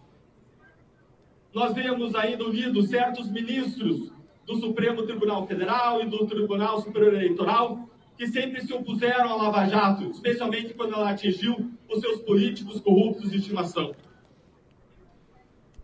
E como diz a Bíblia, até quando os Ah, a maus bananinha continuarão ali, é, alegres? não é- não é possível. Não vai ter cara de Até pau. É o quando bananinha, cara. Serão orgulhosos e se gabarão dos seus crimes. É muita cara de pau, cara de velho. Até quando os maus continuarão alegres? Até quando os maus seguirão orgulhosos e se gabando dos seus crimes no nosso país? Hoje, Aécio Neves tem mandato. Hoje, Beto Richa Xiii. Tá ruim o sinal lá, hein? Tá. E Vocês percebem, galera, qual é a lógica disso aí, né? O bolsonarista, o deputado bolsonarista, é um cara débil e ele. Então, assim, ele vê assim o Dallagnol, ó, o Dallagnol vai fazer uma live. O que, que eu vou fazer? Vai ter bastante público, deixa eu aparecer junto, deixa eu me solidarizar. E nas redes? E na mobilização? Nada. Nada. Eles querem o like, eles estão tirando casquinha do Dallagnol. Você tá entendendo, né, Junito? Isso aí eles só foram tirar casquinha. Apoio mesmo não teve. Porque se precisasse de apoio, por que que os ministros nomeados pelo Bolsonaro, e não é pra fazer favor pro Dallagnol, não, por que que eles não foram lá cumprir a lei? É ou não é? Tava é o- o ilegal a decisão. O filho do Bolsonaro tava Ele ali. tava lá na caruda. Na enquanto caruda. toda a renca dele. Vocês viram agora? Eu publiquei o tal do Nicolas. Né? Tá nada, tem nada ali, ó. Vou ganhar um like. Me dê o like, tchau. E tchau. E posso falar, estão torcendo agora pra derrubar o Moro, porque aí eles ganham mais um senador. Que é isso que eles querem. Acordem pra vida, galera. Acordem pra vida. Acordem pra vida que, assim, é, é, tem um estelionato acontecendo diante dos seus olhos. Que coisa. E aí? O que, que faremos agora, senhor Renan Santos? Nós precisamos, é o que eu falei, é gradativo. Vocês entenderam? Vamos assim, vamos fazer uma enquete. Dá pra sair na rua com essa gente? Eu pergunto de forma clara. Dá pra sair na rua com essa gente? Às vezes você acha que dá. Qual é a chance de você convocar uma manifestação e a manifestação não ser transformada num show de horrores dessa galera? Vai ser um show de horrores. Dá pra sair ou não dá? Vai ser show de horrores. Eu tô aqui sendo re- meramente re- responsável. Isso é a coisa mais fácil. Ó, vamos convocar manifestação, a galera vai doar, vamos lá, MBL, MBL faz um trabalho bonito. Mas vai dar errado. Vai dar errado. O problema assim, vai dar errado. A gente tem um, um- um desafio. Em 2014, 15, 16, 17, 18, nós tínhamos a opção manifestação. A manifestação foi destruída. A- a- o verde e amarelo virou símbolo de manifestação de retardado, pedindo coisas absurdas. Por quê? Porque os caras foram retardados, ficaram cultuando um idiota, pedindo, cantando um hino pro pneu, pedindo golpe de Estado na frente de quartel. O que, que esses caras querem que a gente faça? Ó, o chat tá inteiro aqui. Não tem o é que fazer. Inteiro não, eu não vi um sim aqui. Não vê um sim. Porque vocês estão entendendo. Vocês viram o Kim Paim ali. Vocês viram isso aqui. Isso aqui não tem. Eu não tenho palavra pra descrever. Eu falei, pô, acho que esse caso do Alanhol, vamos sentar todo mundo. Acho que dá pra ter uma conversa. Não. dá. Não dá, Júnior. Porque esses caras aqui, ó. Se o, é que o Bolsonaro não vai regressar ao poder. Bolsonaro, assim, se isso tá acontecendo com o Dallagnol, vai acontecer com o Moro, imagina com o Bolsonaro. Bo- Bolsonaro não vai regressar ao poder, mas se ele regressasse, esses caras iam tentar completar o que eles não conseguiram completar no governo deles, que é prender todo mundo no campo da direita que não fica de joelho pra eles. Prender, igual tentaram prender a gente no nosso mandato, igual demitiram e perseguiram o Moro. Vamos, não vamos esquecer que o Bolsonaro demitiu e perseguiu o Moro, fizeram de tudo pra acabar com a carreira do Moro e perseguiram ele. Todo mundo no campo da direita que não se ajoelhou pra esses caras, eles perseguiram. Tá? Nós do MBL, diferente do próprio Moro, nós não, não cedemos nada. Ficamos ali, ó. Enfrentamento. Agora fica o recado pro Moro. Ô Moro, o próprio Dallagnol. O Dallagnol, assim, é, é- é de se lamentar que os caras estavam atrás dele, apunhalando ele. Estão lá, no, inclusive, Bem no coletiva de imprensa. É, os caras estão atrás dele com umas facas. Com umas né? facas, dá até pra fazer um meme disso aí. É só botar a mãozinha apunhalando. Tudo a- apunhalaram ele, junto com o Bolsonaro que apunhalou ele, porque o Dallagnol fez campanha pro Bolsonaro, sim. E tá aí o resultado. Tá lá o Kim Paim comemorando. Nicolas tirando lições. Ah, e só um negócio, respondendo o imbecil do Nicolas e todos os imbecis desse universo ali, tá? Vou deixar bem claro uma coisa pra vocês. Eles falam assim, não, isso aí é culpa dos isentões. Se o, se o quê? O, Bol- o- o Bolsonaro, se fosse presidente, ele daria uma decisão diferente. O Bolsonaro não decide isso, quem decide isso é o judiciário. Quem decide isso é o judiciário. Então o Dallagnol cairia com Lula, com Bolsonaro, com Ciro, com qualquer um. O sistema ia derrubar ele. E aí eu ainda complemento o que eu tô falando. Então logo não tem nenhuma relação causal em você votar nulo e o Dallagnol cair. Mas o que tem é o seguinte, o Bolsonaro nomeou três dos sete. E esses três votaram a favor da cassação do Dallagnol. Então, assim, não é que nem com o Bolsonaro lá. Se o Bolsonaro tivesse lá, o Bolsonaro ainda dá risada disso aí. Usei, descartei, derrubei, tchau. E aí, a Denise Carvalho falou: Bolsonaro foi uma desgraça para este país. O Bolsonaro é a maior das desgraças. Você fala, maior que o Lula. Olha, o Lula é um inimigo externo. O Lula é aquele inimigo que a gente sempre via como inimigo. Todos nós somos antipetistas. Só que o Bolsonaro é o inimigo interno. O Bolsonaro é aquele cara que roubou a mobilização das pessoas e transformou num culto a ele, Pra vender calendário com a cara dele, pra vender faca escrito Bolsonaro, pra eleger esse bando de mobral ali, essa gente burra, desqualificada, aquele bando de terno ambulante, são uns ternos com nada por dentro, vazios por dentro. Aquelas moças burras com florzinha na cabeça, aquelas biaquices, que é maluca, biaquice era maluca, você sabe disso. Pessoa falou, faz só MBL, mas acho que assim, ainda não dá. Se fosse só nós, beleza, mas ainda não é o momento. É. Tem, ah, nós temos que gerar uma massa crítica. Então, nós vamos fazer ações. Muitas ações de militância, inclusive. Tá? É... Cadê, cadê? Que procura, senhor Renan Santos? É, só um negócio aqui, galera. Ah, entrou 12 pessoas no clube. Vamos tentar chegar pelo menos 20 para nós fazermos um sexto do Arthur. um sexto, um sexto. O quê? A porque- gente não vai chegar nos 200? O Arthur fez não vai, 134? Não vai, não vai, não vai. Vamos tentar chegar a um sexto dele, porque com 12 a gente tá não fazendo nem 10 vezes menos hoje. Mas maravilhoso, tô assim, tô muito orgulhoso que a galera entrou no clube. Quem entrou, aliás, vou fazer um negócio aqui. Quem entrou agora na hora do almoço, por favor, faça assim, dê sua impressão do que você já viu do clube. Porque a pessoa já teve acesso à plataforma, já viu alguma coisa. Dê aqui um pequeno depoimento que, pô, dos 130, algum já deve ter visto e eu quero muito saber o que, que tá achando. A galera é, falou assim, competir com o Real e City é complicado. Pô, eu sei, a gente caiu na live aqui do Real e do City, mas beleza. Ahn, A gente tem mais uma chance hoje, Renan.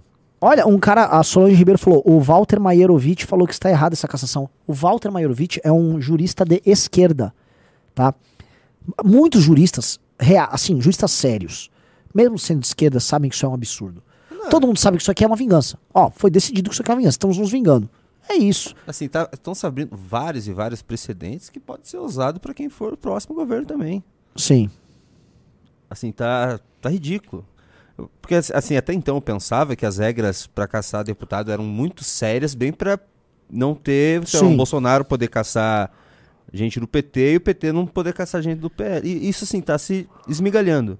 Uhum. Então, assim, cara, isso vai dar uma bagunça nos próximos anos aí, na, na próxima candidatura, de repente. Sim. Muita coisa, cara. Não, o precedente que está aberto, porque agora você pode ser caçado, ah, você pode ter um mandato cassado mediante a existência de ações que potencialmente possam levá-lo à cassação. Agora virou Então, várzea. assim, virou exato. várzea. Porque assim, você não está condenado, você tem uma ação que poderia te levar a, a- a uma condenação. Ah, então só da ação existir, então o cara já pode. Então, assim, basicamente é só fazer um lawfare contra todo mundo que é, é indigesto pro sistema. Essa pessoa ganha eleição com a ficha limpa, mas ela está potencialmente ficha suja. E no caso dele ainda eram, assim, é, inquéritos administrativos, coisas que nem deveriam, vamos dizer, suscitar o uso da, da, da lei da ficha limpa. É bizarro. Ah, vamos ser sinceros, isso começou com o Arthur também, vai. O Não, Arthur, óbvio, a cassação assim, do Arthur é ilegal. é a cassação do. Arthur, ela é totalmente legal. E agora pela justiça, assim, a justiça assinou embaixo, a cassação foi ilegal. Sim. Não vão ter como devolver o mandato pra ele nem a eleição que ele não pôde Sim. concorrer. E aí? Exatamente. Ai, ai, vamos começar a ler as participações e deixar o pessoal assistir o jogo? Ou você quer os que os 20 entram no clube? Não, eu queria que entrasse os 20, mas vamos receber. Ó, já entrou o K 14, ó. A galera, por favor, é, é, vamos colocando aqui no, no chat, nos comentários, por favor. Quem entrou no clube agora, diga o que achou. Fala, ah, já gostei disso, já gostei Ó, daquilo. O Roberto favor. Gil falou uma coisa que eu concordo, eu cheguei falando pra você isso. Não dá pra ir, não dá para ir às ruas enquanto existir o bolsonarismo. Eu também eu, eu concordo. Pra mim o bolsonarismo precisa morrer antes da gente poder pensar ir pra rua. Sim. Não adianta a gente. Já pensou, cara, que, que desgraça que seria a gente fazer de novo todo o trabalho E cair entregar no colo entregar deles. no colo deles de novo. De novo. E a gente ser atacado de novo e virar um ciclo sem fim. Não, assim, deixa o bolsonarista acabar. É, vocês entendem, assim, entendam uma coisa, o bolsonarismo tá demonstrado agora, ó, o Deltan e Dallagnol, eles não foram isentões, eles fizeram campanha Bolsonaro, Dallagnol e o Moro. Um foi caçado com o voto dos bolsonaristas e o outro, o PL, tá com uma ação pra pedir a cabeça dele. O PL! E quando ele cair, eles vão tirar onda, igual tiraram onda agora com, com o Dallagnol. O pessoal falou, ah, vocês não vão nunca. Então, cara, assim, o Bolsonaro é fraco, a gente não. Vamos lá. Ah, querem responder aqui os superchats? Vamos lá. Cauã Ortega mandou 11 reais. Abaixo o operador baiano, que me censurou na última live nos chats. Junito, você é meu herói. Também sou designer barra memeiro. Pois é, mas eu, eu não tô com pouca moral pra falar do, do operador baiano hoje, que ele me deu uma lavada histórica. Ananda Shea mandou 5,50. A Valete tem alguma coluna sobre direito, Renan? Não, ela não tem algo específico. A gente tem a- os colunistas que podem escrever. A sacada da Valete é o colunista, a gente chamou pessoas ilustres. A gente tem ah, Paulo Cruz, tem Francisco Raso, tem agora o Rig, tem o, o Iago Martins, temos o Joe Kiuso, temos o Chico Graziano. Ah, tem mais, tô esquecendo, tem o Bisoto, tem eu, tem o Ricardo, tem o Orlando. Ah, todos esses nomes, eles escrevem para a revista Valete, a gente dá liberdade para eles. E nós temos a- o tema do mês. O tema da última Valete foi Índia. É, tá começando a ir pra galera, né? Isso, tá começando a ir agora pra galera. Inclusive, eu nem sei se vai sobrar revista pros. Mas acho que sobrou pra. tipo, o que teve de revista, basicamente, que sobrou, o Arthur sorteou hoje com os mais de 130 que entraram A hoje. gente vai ter que dar um pause na, na- nas revistas do News, sabia? Pra chegar a próxima. Porque assim, você já começou adiantado essa e Sim. você, antes de mandarem, você já, Já- acabou com as revistas. É. Então, é, tanto assim, assim a, a- a estrutura de em- embalagem que nós vamos ter que montar aqui para despachar não é brincadeira, tá? É uma paulada de revista. Ah, mas, então, mas a revista tem um tema do mês. O último foi Índia, o anterior foi sobre a guerra na Ucrânia, o anterior foi sobre o, a tabajarice do, do golpe que teve no Brasil e o primeiro foi sobre Alexandre de Moraes. A próxima capa da revista Valete, o próximo tema é sobre inteligência artificial, os perigos da inteligência artificial. Bom, peraí.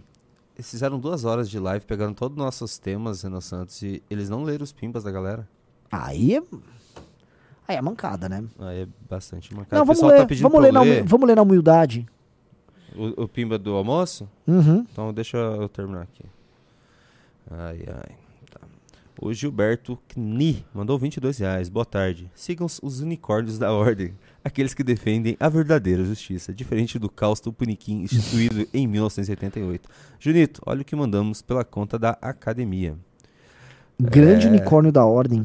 É, é que é legal. Quero ver a treta das, das- dos times da academia aqui. O Vilo Menezes mandou 25 reais e não falou nada. O Kaique Diniz Neves mandou dois pila. É, ele falou, eu vou ler esse aqui. Eu não li de dois reais, tá, galera? Mas esse aqui eu vou ler. Notei que os bolsonaristas gostam do Beraldo. É, o Beraldo é foda. Ops, É, brother, é ótimo. ele é ótimo. O A Arte Musical mandou 11 reais. Esses jornalistas que serão norte do que é fake news e o que é verdade, caso o PL da censura passe. Sim, a opinião deles é uma opinião sacrossanta agora. O Nanda Che mandou 5,50. Parlamentares bolsonaristas perseguindo aliados. Nada de novo sob o sol. Essa gente não pode ser considerada como oposição. São sórdidos demais. Eu, I have a dream, Renan Santos, que a gente vai. A oposição só vai ter a gente, não vai ter um monte de idiota. Piaba mandou 5,50. Análises renais numa tela. City Real na outra. Não dá pra escolher. Pô, que horário ruim que a gente pegou, hein? Meu Deus do céu. O Vinícius mandou 5,50. Renan, você acha que o Xandão confiscou alguns nudes da Michelle no celular do Mito? Duvido. Já pensou? É, nem Não tinha nada no celular, A assim- do vovô não sobe mais. Ah, ah, assim, vamos ser sinceros, assim, é, não, não acharam nada no celular do, do. Bolsonaro e começaram, ah, ele apaga a cada três meses. Smith Jr. mandou 11 reais. Estão construindo um novo nome da direita. Se acontecer o mesmo com o Moro, o dano futuro, a esquerda vai ser muito maior. Assim, realmente, assim, o, o Dallagnol tá se tornando um mártir, tá, vai ficar muito forte. Se ele, ele vai perder os oito anos, isso eu não, eu não entendi ainda. Ele vai ficar sem oito anos sem... Eu não sei, eu tenho que ver o status jurídico. Senão ele cassação. vai estar muito forte pra próxima Sim, ele é o próximo prefeito de Curitiba. ah, eu falei que não é assim. Tudo Lá em bem. Curitiba não é assim. Eduardo Pimentel é o próximo prefeito de Curitiba. Por enquanto. É... Aqui, o Will. Mandou 5,50. É o Will das revistas, será? É, bem ele. Só uma suposição. Pode estar havendo uma negociação paralela para entregar a CPI do MST e poupar a CPI do 8 de janeiro? A CPI do dia 8 de janeiro ela já foi destruída. Ela virou uma CPI que vai pra cima do Bolsonaro. E a composição oposicionista dela foi a pior possível. Vamos lá. O Felipe Santos mandou 5,50. Se a camisa deles são amarelas, a nossa é preta. Luto, amigos, pelo Brasil. Morreu. Não, camisa preta a gente não pode usar porque veio o pessoal falar que a gente é Fascista. fascista. Renan, peraí que eu me perdi aqui. Renan, fala alguma coisa enquanto eu acho de novo. Achou o quê? É que deu uma. Atualizou a tela que eu perdi onde eu tava. Ah, não sei. Achei. O ACFEFO mandou 5 dólares. O povo tem. O povo que tem é esse. Se não ir pras ruas agora, alguém vai. Os 20 centavos. Também era cheio de retardado e deu no que deu. Mas os 20 centavos, ele era uma revolta é, cheia de retardado, porque obviamente vai ter retardado em qualquer lugar, mas era uma revolta popular por causas. As ruas depois se tornaram culto a uma massa de, de, de- a um idiota que é o Bolsonaro. A minha pergunta é como vai resolver, como, como a manifestação se torna um culto se assim, vai ter um caminhão que vai ter um telão e o Bolsonaro vai aparecer lá. Resolva esse problema. Resolva esse problema. Resol- alguém resolve esse problema, por favor. Cara, o Bolsonaro é um tumor na direita brasileira. Precisa tirar o tumor pra. Não adianta nada. É. Vai dar metástase. O. Felipe Firmino mandou 5,50. Se dá pra pedir impeachment do Minto com a esquerda, dá pra organizar manifestações contra a esquerda do STF com os bolsominions. Vocês viram que não dá. Samuel Ebers mandou 22 reais. Alguma possibilidade do Vila, Reinaldo Azevedo e outras figuras de comportamento politicamente estranho atualmente estarem sendo manipulados ou coercidos zero. por eu vi material existente nos atos, nos Né? atos da Vaza Jato? Esqueça. O Eldo Augusto mandou 54,90. Um belo pimo, mas não falou nada. O Carlos Eduardo da Silva mandou 22 reais. Acho que não dá pra ser pra rua com essa gente, pois é certo como fazer merda e o MBL será automaticamente associado a qualquer ato criminoso que cometer. Sim. O Helder Augusto mandou mais 54,90. Já mandou 110 reais, 109 reais. Ah, o Ideias Radicais falou de união da direita. Com ele tem parceria? O Ardez Radicais é o cara que participou da sabotagem à candidatura do Bétega lá no Paraná. É, eu não gosto dele. Entendeu? Não, não acho. Mas assim, ele é ele também não é alguém que leva as pessoas pra rua. Não é, É, assim que ele funciona o game. Ele é um cara que vem se associando ao bolsonarismo ali, já não é de hoje. É, Agora, assim, temos que ir pra rua, mas ir pra rua não você não tá indo pra uma festa. Tem que ter. Qual o resultado político que você vai obter com isso? Aí o pessoal tem que parar também. Ah, esse aqui, esse aqui que você gosta. Cara, confia, confia na, no taco do MBL. Vocês estão aqui, vocês veem quanta gente tá surgindo nova. Para de dar moral pra esses retardados aí, pelo amor de Deus. Marta BR mandou 5,50. Opa, Renan, quero ir no evento do MBL em Caxias do Sul. Nunca fui num evento de vocês antes. Consegue explicar como funciona esse é, evento? é sensacional. O evento lá é o seguinte: é, em Porto Alegre nós vamos ter um congresso. O congresso já está com mais de 200 ingressos vendidos. Então acho que vai ter umas 300 pessoas lá em Porto Alegre. Só que antes, um dia anterior vamos estar em Caxias e no dia anterior vamos estar em Passo Fundo. Num happy hour. Como é que funciona? A gente vai para um bar com vocês, a gente fecha o bar e aí a gente toma uma juntos, tem um palco e a gente conversa com vocês. E não é que a gente vai ficar dando palestrinha, a gente faz uma coisa que ninguém, nenhum grupo político faz, nenhum político hoje em dia gosta de fazer, que é sentar e ficar conversando. E a gente fica duas, às vezes três horas trocando ideia com a galera. Tira todas as dúvidas, propõe planos, pensa em coisas para a cidade, para o estado e para o Brasil. Isso é o que a gente faz nos happy hours. A gente vai estar em Passo Fundo, Caxias e Porto Alegre. O Nerd Noob falou: em BH não teve isso, porque em BH o núcleo não montou eventos nas cidades ao redor. Agora, o Congresso a gente respondeu muita pergunta lá em, Be- em Belo Horizonte. O Rafael Borba mandou 21 reais. Olá pessoal, boa tarde. Renan, seria possível no futuro vocês liberarem uma via online da revista com os três meses de atraso para privilegiar quem assina, mas permitir distribuirmos para as mais pessoas? Olha só, a gente não vai distribuir nada online da revista, porque o conceito da revista é uma quebra. E aí eu preciso falar sobre isso. A revista ela quer quebrar com a lógica da viralização. Já podia fazer uma revista Cruzoé, que você compra ela online, você lê ela online. A gente não quer ler o que a pessoa lê online. A- Aqui a gente quer a revista física, que na prática é não compartilhável e é colecionável, para você ter, um, a experiência de leitura, dois, a valorização do conteúdo, porque o conteúdo web, a pessoa não valoriza igual o conteúdo físico. Três, a gente faz ela com design bonito para ela ser uma obra de arte na sua mão que valorize o conteúdo. Quatro, a gente quer que você saiba, aquilo que você tem ali é você e algumas outras pessoas que fizeram vão ter. Então é um material para você respeitá-lo, porque a gente está buscando as melhores cabeças daquilo que a gente chama de direita no Brasil para produzir esse conteúdo. Entendeu? Então é, é real isso. Então, não, ah, a gente podia disponibilizar online, é a coisa mais fácil. Coisa mais fácil é ser a revista online e a gente distribuir para massa e cobra um valor a mais no clube inclui a revista, mas não é disso que se trata o nosso trabalho. A, revista é física. Ok, ok. Espera que falhou a câmera. O e Euclus mandou 10,90, não falou nada. O Eduardo Cardoso mandou 11 reais. Mais importante que manifestação é o MBL ter partido e começar a eleger mais gente. Sobre, o- sobre o STF, por exemplo, só com poder no Senado para realmente ter. Exato. Cadê esse monte de senador? Cadê a. a por que, que a, assim, outro dia falou a MBL? Por que vocês não pedem impeachment dos ministros do Supremo? Vou falar um, um negócio de voz de forma muito clara. Quem tem que fazer são os senadores. E cadê os senadores bolsonaristas pedindo impeachment? Eles não pedem. Eles xingam o Xandão. Nem xingam, eles não falam nem mais do Xandão. Mas eles. No Senado falam, cadê a Damares? Por que, que a Eles- Damares não pede o impeachment? Eles têm número para isso. Tem numa. Cadê o astronauta? Cadê o girão? Manda eles fazerem isso. Cobre você. Vocês têm gente pra fazer isso. O MBL já pediu impeachment do. Tinha sido do Marco Aurélio. Pediu uns quatro ministros do Supremo já. Nenhum andou. Por que, que os senadores de vocês não? Vocês têm representação no Senado? O Acefefo mandou 5 dólares. Bota um caminhão do lado mostrando passo a passo a contribuição daquela merda do Bolsonaro do lado. O que É, não- essa, essa é a roupa o que não dá é pra, pra perder o timing agora. É, não, não- vai ser uma, uma briga interna, não adianta. Assim, o Bolsonaro tem que cair antes de a gente voltar pra rua.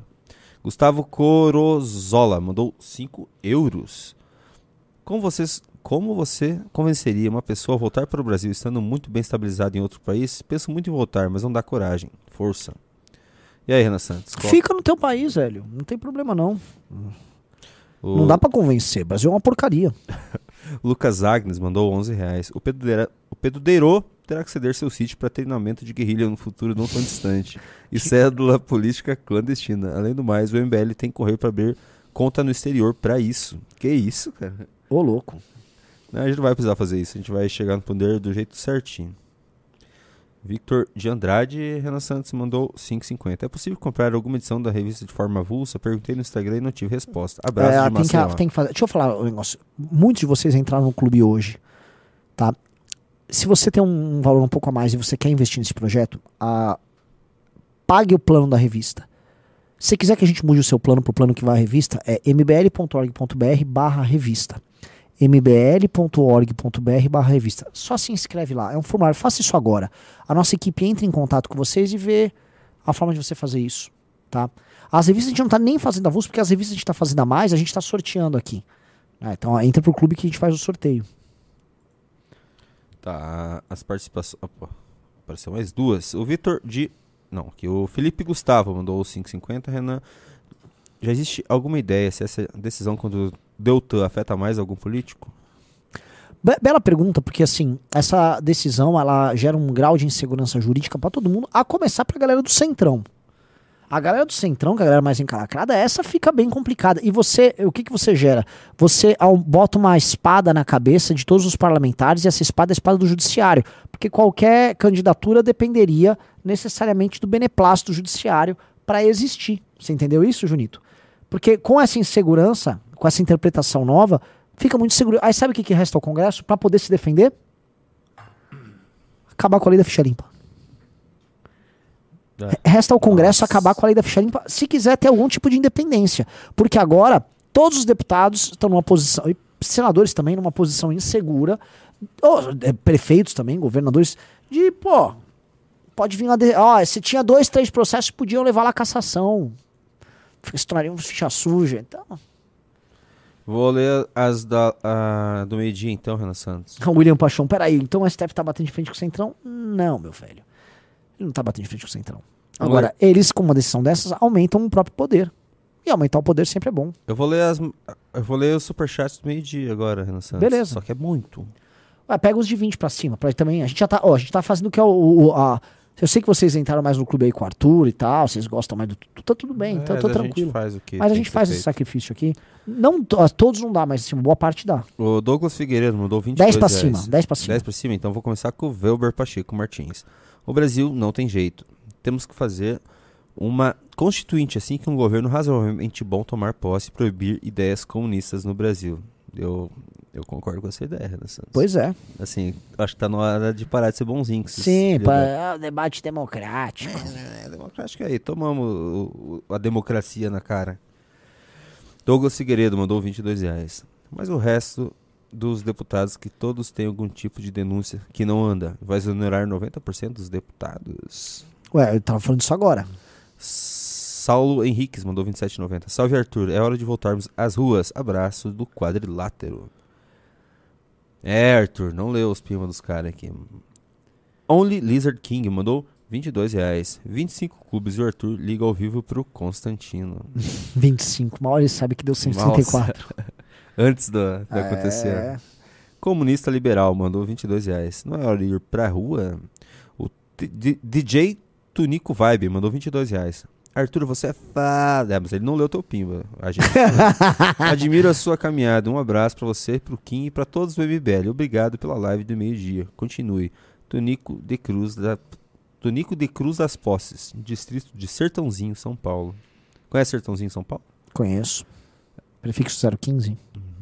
O Felipe Firmino mandou 22 reais. Arthur, boa tarde. Quais medidas objetivas a oposição, tanto bolsonarista quanto os independentes, podem tomar para reverter essa situação e frear os avanços abusivos do STF?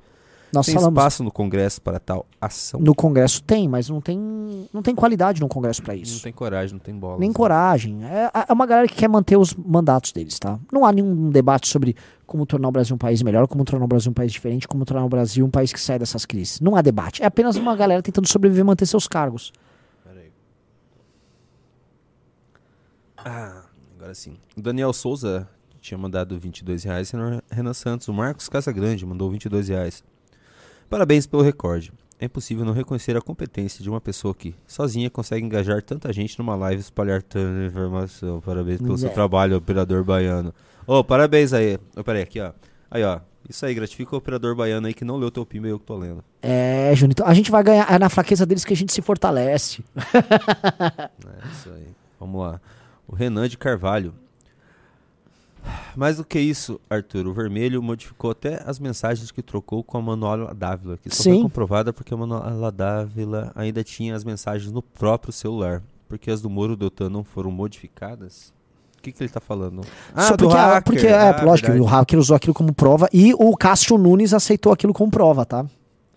O Adriano Lima mandou. Ah, é Sertãozinho DD16. Ele é, é indo lá pra Ribeirão. Falei besteira. Adriano Lima mandou 16 dólares, 11 dólares canadenses. Para Arthur, o Reinaldo começou a criticar a Lava Jato quando vazaram a ligação dele com a irmã do Aécio. Não, foi antes. Sempre foi me antes. desamina que vocês aliviam pro Reinaldo Azevedo. A gente não alivia pro Reinaldo Azevedo. A gente não alivia pro Reinaldo Azevedo. É, A gente alivia pro Reinaldo Azevedo. Não, não, eu vou falar uma coisa. O Reinaldo Azevedo é um grande. É uma das grandes mentes do Brasil, mas é uma mente que está se posicionando de uma maneira muito errada. E não é nem errada, né? É, não tenho palavras para descrever o que, como ele está se posicionando. É que lembra, lembra o que aconteceu? Por que, que a gente pega leve com o Reinaldo Azevedo? A gente pega o leve. Reinaldo é o único. Quando, quando tentaram prender a gente, tá? E eu fui absolvido, porque era uma acusação absurda. O único cara que me defendeu na imprensa foi o Reinaldo Azevedo. Que deu espaço pra se Deu defender. espaço. É, deu Ao espaço. contrário, cadê a mídia de? Ninguém da mídia de direita defendeu. Essa galera queria o MBL fechado em 2020. Eles queriam fechar o MBL. O João Itália mandou 27,90. Os absurdos que o governo está cometendo está revoltando cada vez mais a população. Reflexo é o crescimento que o MBL está tendo. O Brasil está acordando, realmente. É, Renan, assim, a, a panela de pressão está começando a Sim. ferver. Se eles forem para cima do Moro, acho que explode, viu? O que você acha? Ah, as é- é, aguarde que a crise econômica ela nem É, chegou crise direito. econômica. Já já tá vindo a crise econômica, crise fiscal tá rolando, populismo fiscal, populismo com gasolina tá rolando. É. Aguardem. Esses Janones da vida estão comemorando. Felipe Neto comemorando. O mundo dá voltas. O Fernando Tila mandou 6 euros. As pessoas honestas e de bom senso precisam se unir neste momento, urgentemente. Os bandidos vão continuar avançando. Abraços de Frankfurt. Olha. Muito obrigado. O Serafilmes mandou. Quanto gente da Europa mandando na live do meio-dia? Serafilmes mandou 6 euros. Esse governo é uma piada de mau gosto com humoristas mal intencionados. Né? O cara legal mandou 5 dólares. Eu só. Só fazer essa reunião sobre a manifestação em aberto para todo o público ver. Assim, quem quebrar a promessa vai ser exposto. Renan? Fale sobre isso. é Não, não existe esse tipo de coisa. As coisas não são. As coisas nem devem ser combinadas assim. O Matheus Acho Por- bonito, mas no final alguém pode ir de canto e conversar e com- recombinar, entendeu? O Matheus Portugal, ele mandou 10 dólares. Comenta sobre os comediantes de esquerda, Porchat e Tabit, reali- realizando que já já vão colocar no deles.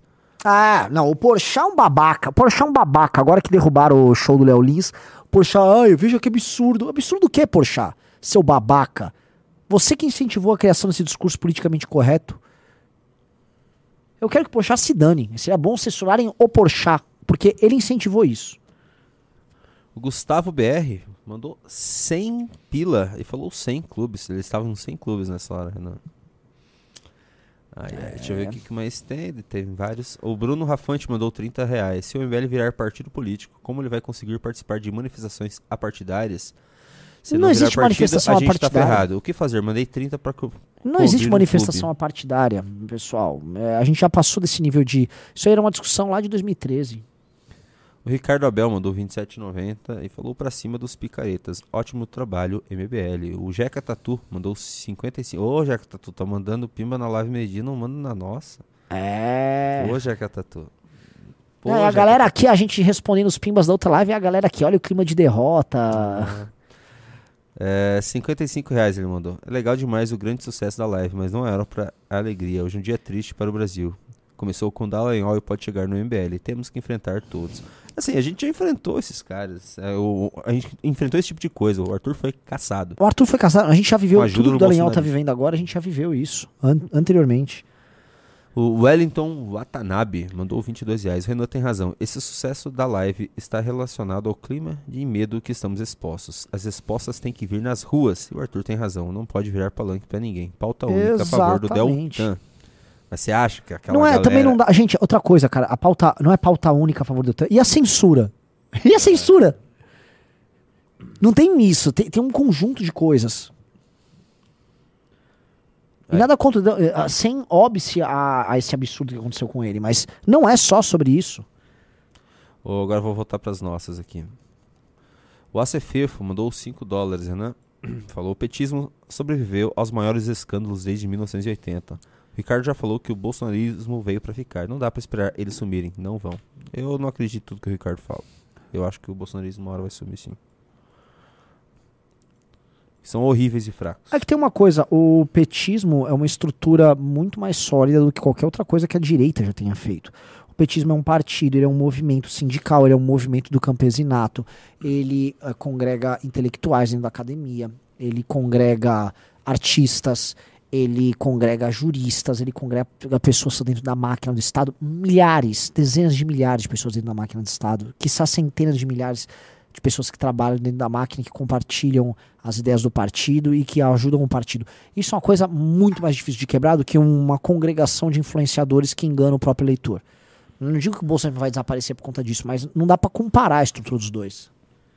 Luciano Mota mandou 11 reais. Renan, não tirando o mérito do Arthur, mas se você trocar de horário com ele, você vai conseguir os mesmos números que ele conseguiu hoje, referentes às valetes anteriores. Teria po possibilidade de adquirir?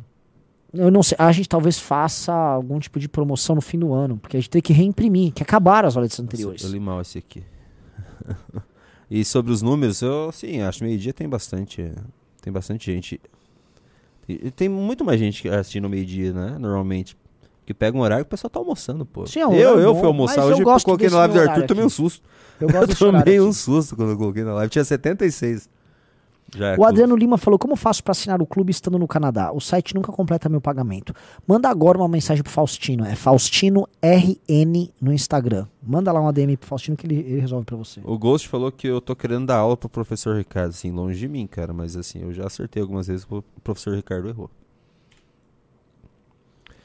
Ah, o dout- Doutor Rancho mandou 11 reais. Por que vocês não colocam troianos dentro da direita e dentro da esquerda? Assim seria muito mais fácil preparar e destruir os dois lados. Ô, louco. Como Você, troianos? barbudo, que leia os pimbas... Ele tá falando cavalo de Troia, É. né? É que o cavalo de Troia foi um cavalo colocado em Troia pra matar os troianos. Então cuidado que você inverteu um pouco aqui. Mas eu entendi o ponto. Não, a gente, a gente não vai fazer isso. A gente vai fazer o nosso trabalho.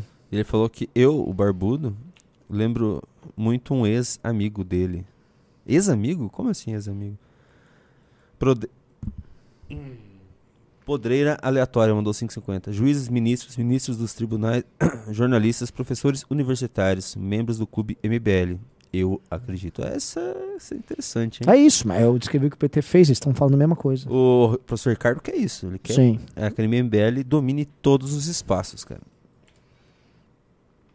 E acho que é a última aqui, Renan Santos. Foram, o Adriano Lima mandou 5 dólares canadenses. Como faço para assinar o clube estando no Canadá? Já falei, já o site respondi. nunca completa o meu pagamento. Já respondi. O Marcelo Fonseca Radiologia mandou 5,50. A impressão é que nada menor que uma guerra civil associada à maior escalabilidade da agressão dará conta de todos esses cânceres. Triste, mas real.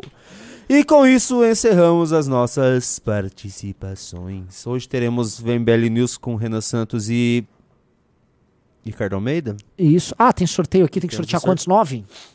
Plitão, muito obrigado. Vamos sortear os nove, então, só pra terminar O aqui. Diego Araújo mandou 10 euros, um baita pimba. Renan, vale mesmo a pena seguir jogando o jogo político democrático enquanto o adversário caga pras regras? Deixa nós chegar lá. Deixa a gente chegar lá, vocês vão ver. Vamos lá, só ler aqui os nomes. André Bordão ganhou a revista.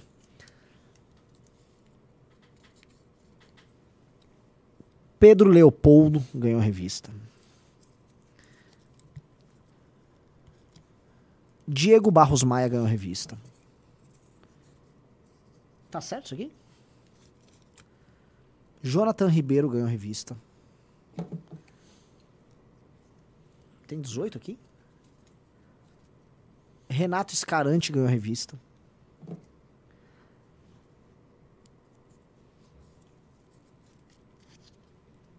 Leandro Mazioseno ganhou a revista. Ah, tem, pior que tem. Tá tudo um engolindo o outro. Já foi quantos? Um, dois, três, quatro, cinco, seis. Faltam três. Matheus Roberto Faria ganhou a revista. Samuel Lobo ganhou a revista. E por último, Felipe Cury ganhou a revista. Bem-vindo ao clube, é a revista de vocês. Tá separadinho aqui. Galera, muito obrigado. Daqui a pouco tem MBL News. Vamos descansar, vamos comer alguma coisinha. E logo mais, tamo junto. Tá, só deixa eu ler o último aqui do Vibe Sem Destino que mandou 550. Vocês continuam combatendo o inimigo errado. É hora de extinguir o bolsonarismo. Não dá pra derrubar um cara eleito três vezes democraticamente. Acorde, a gente vai derrubar também. Sabe, nós é brabo. Valeu, Valeu. galera. É nóis. Até, até mais à noite.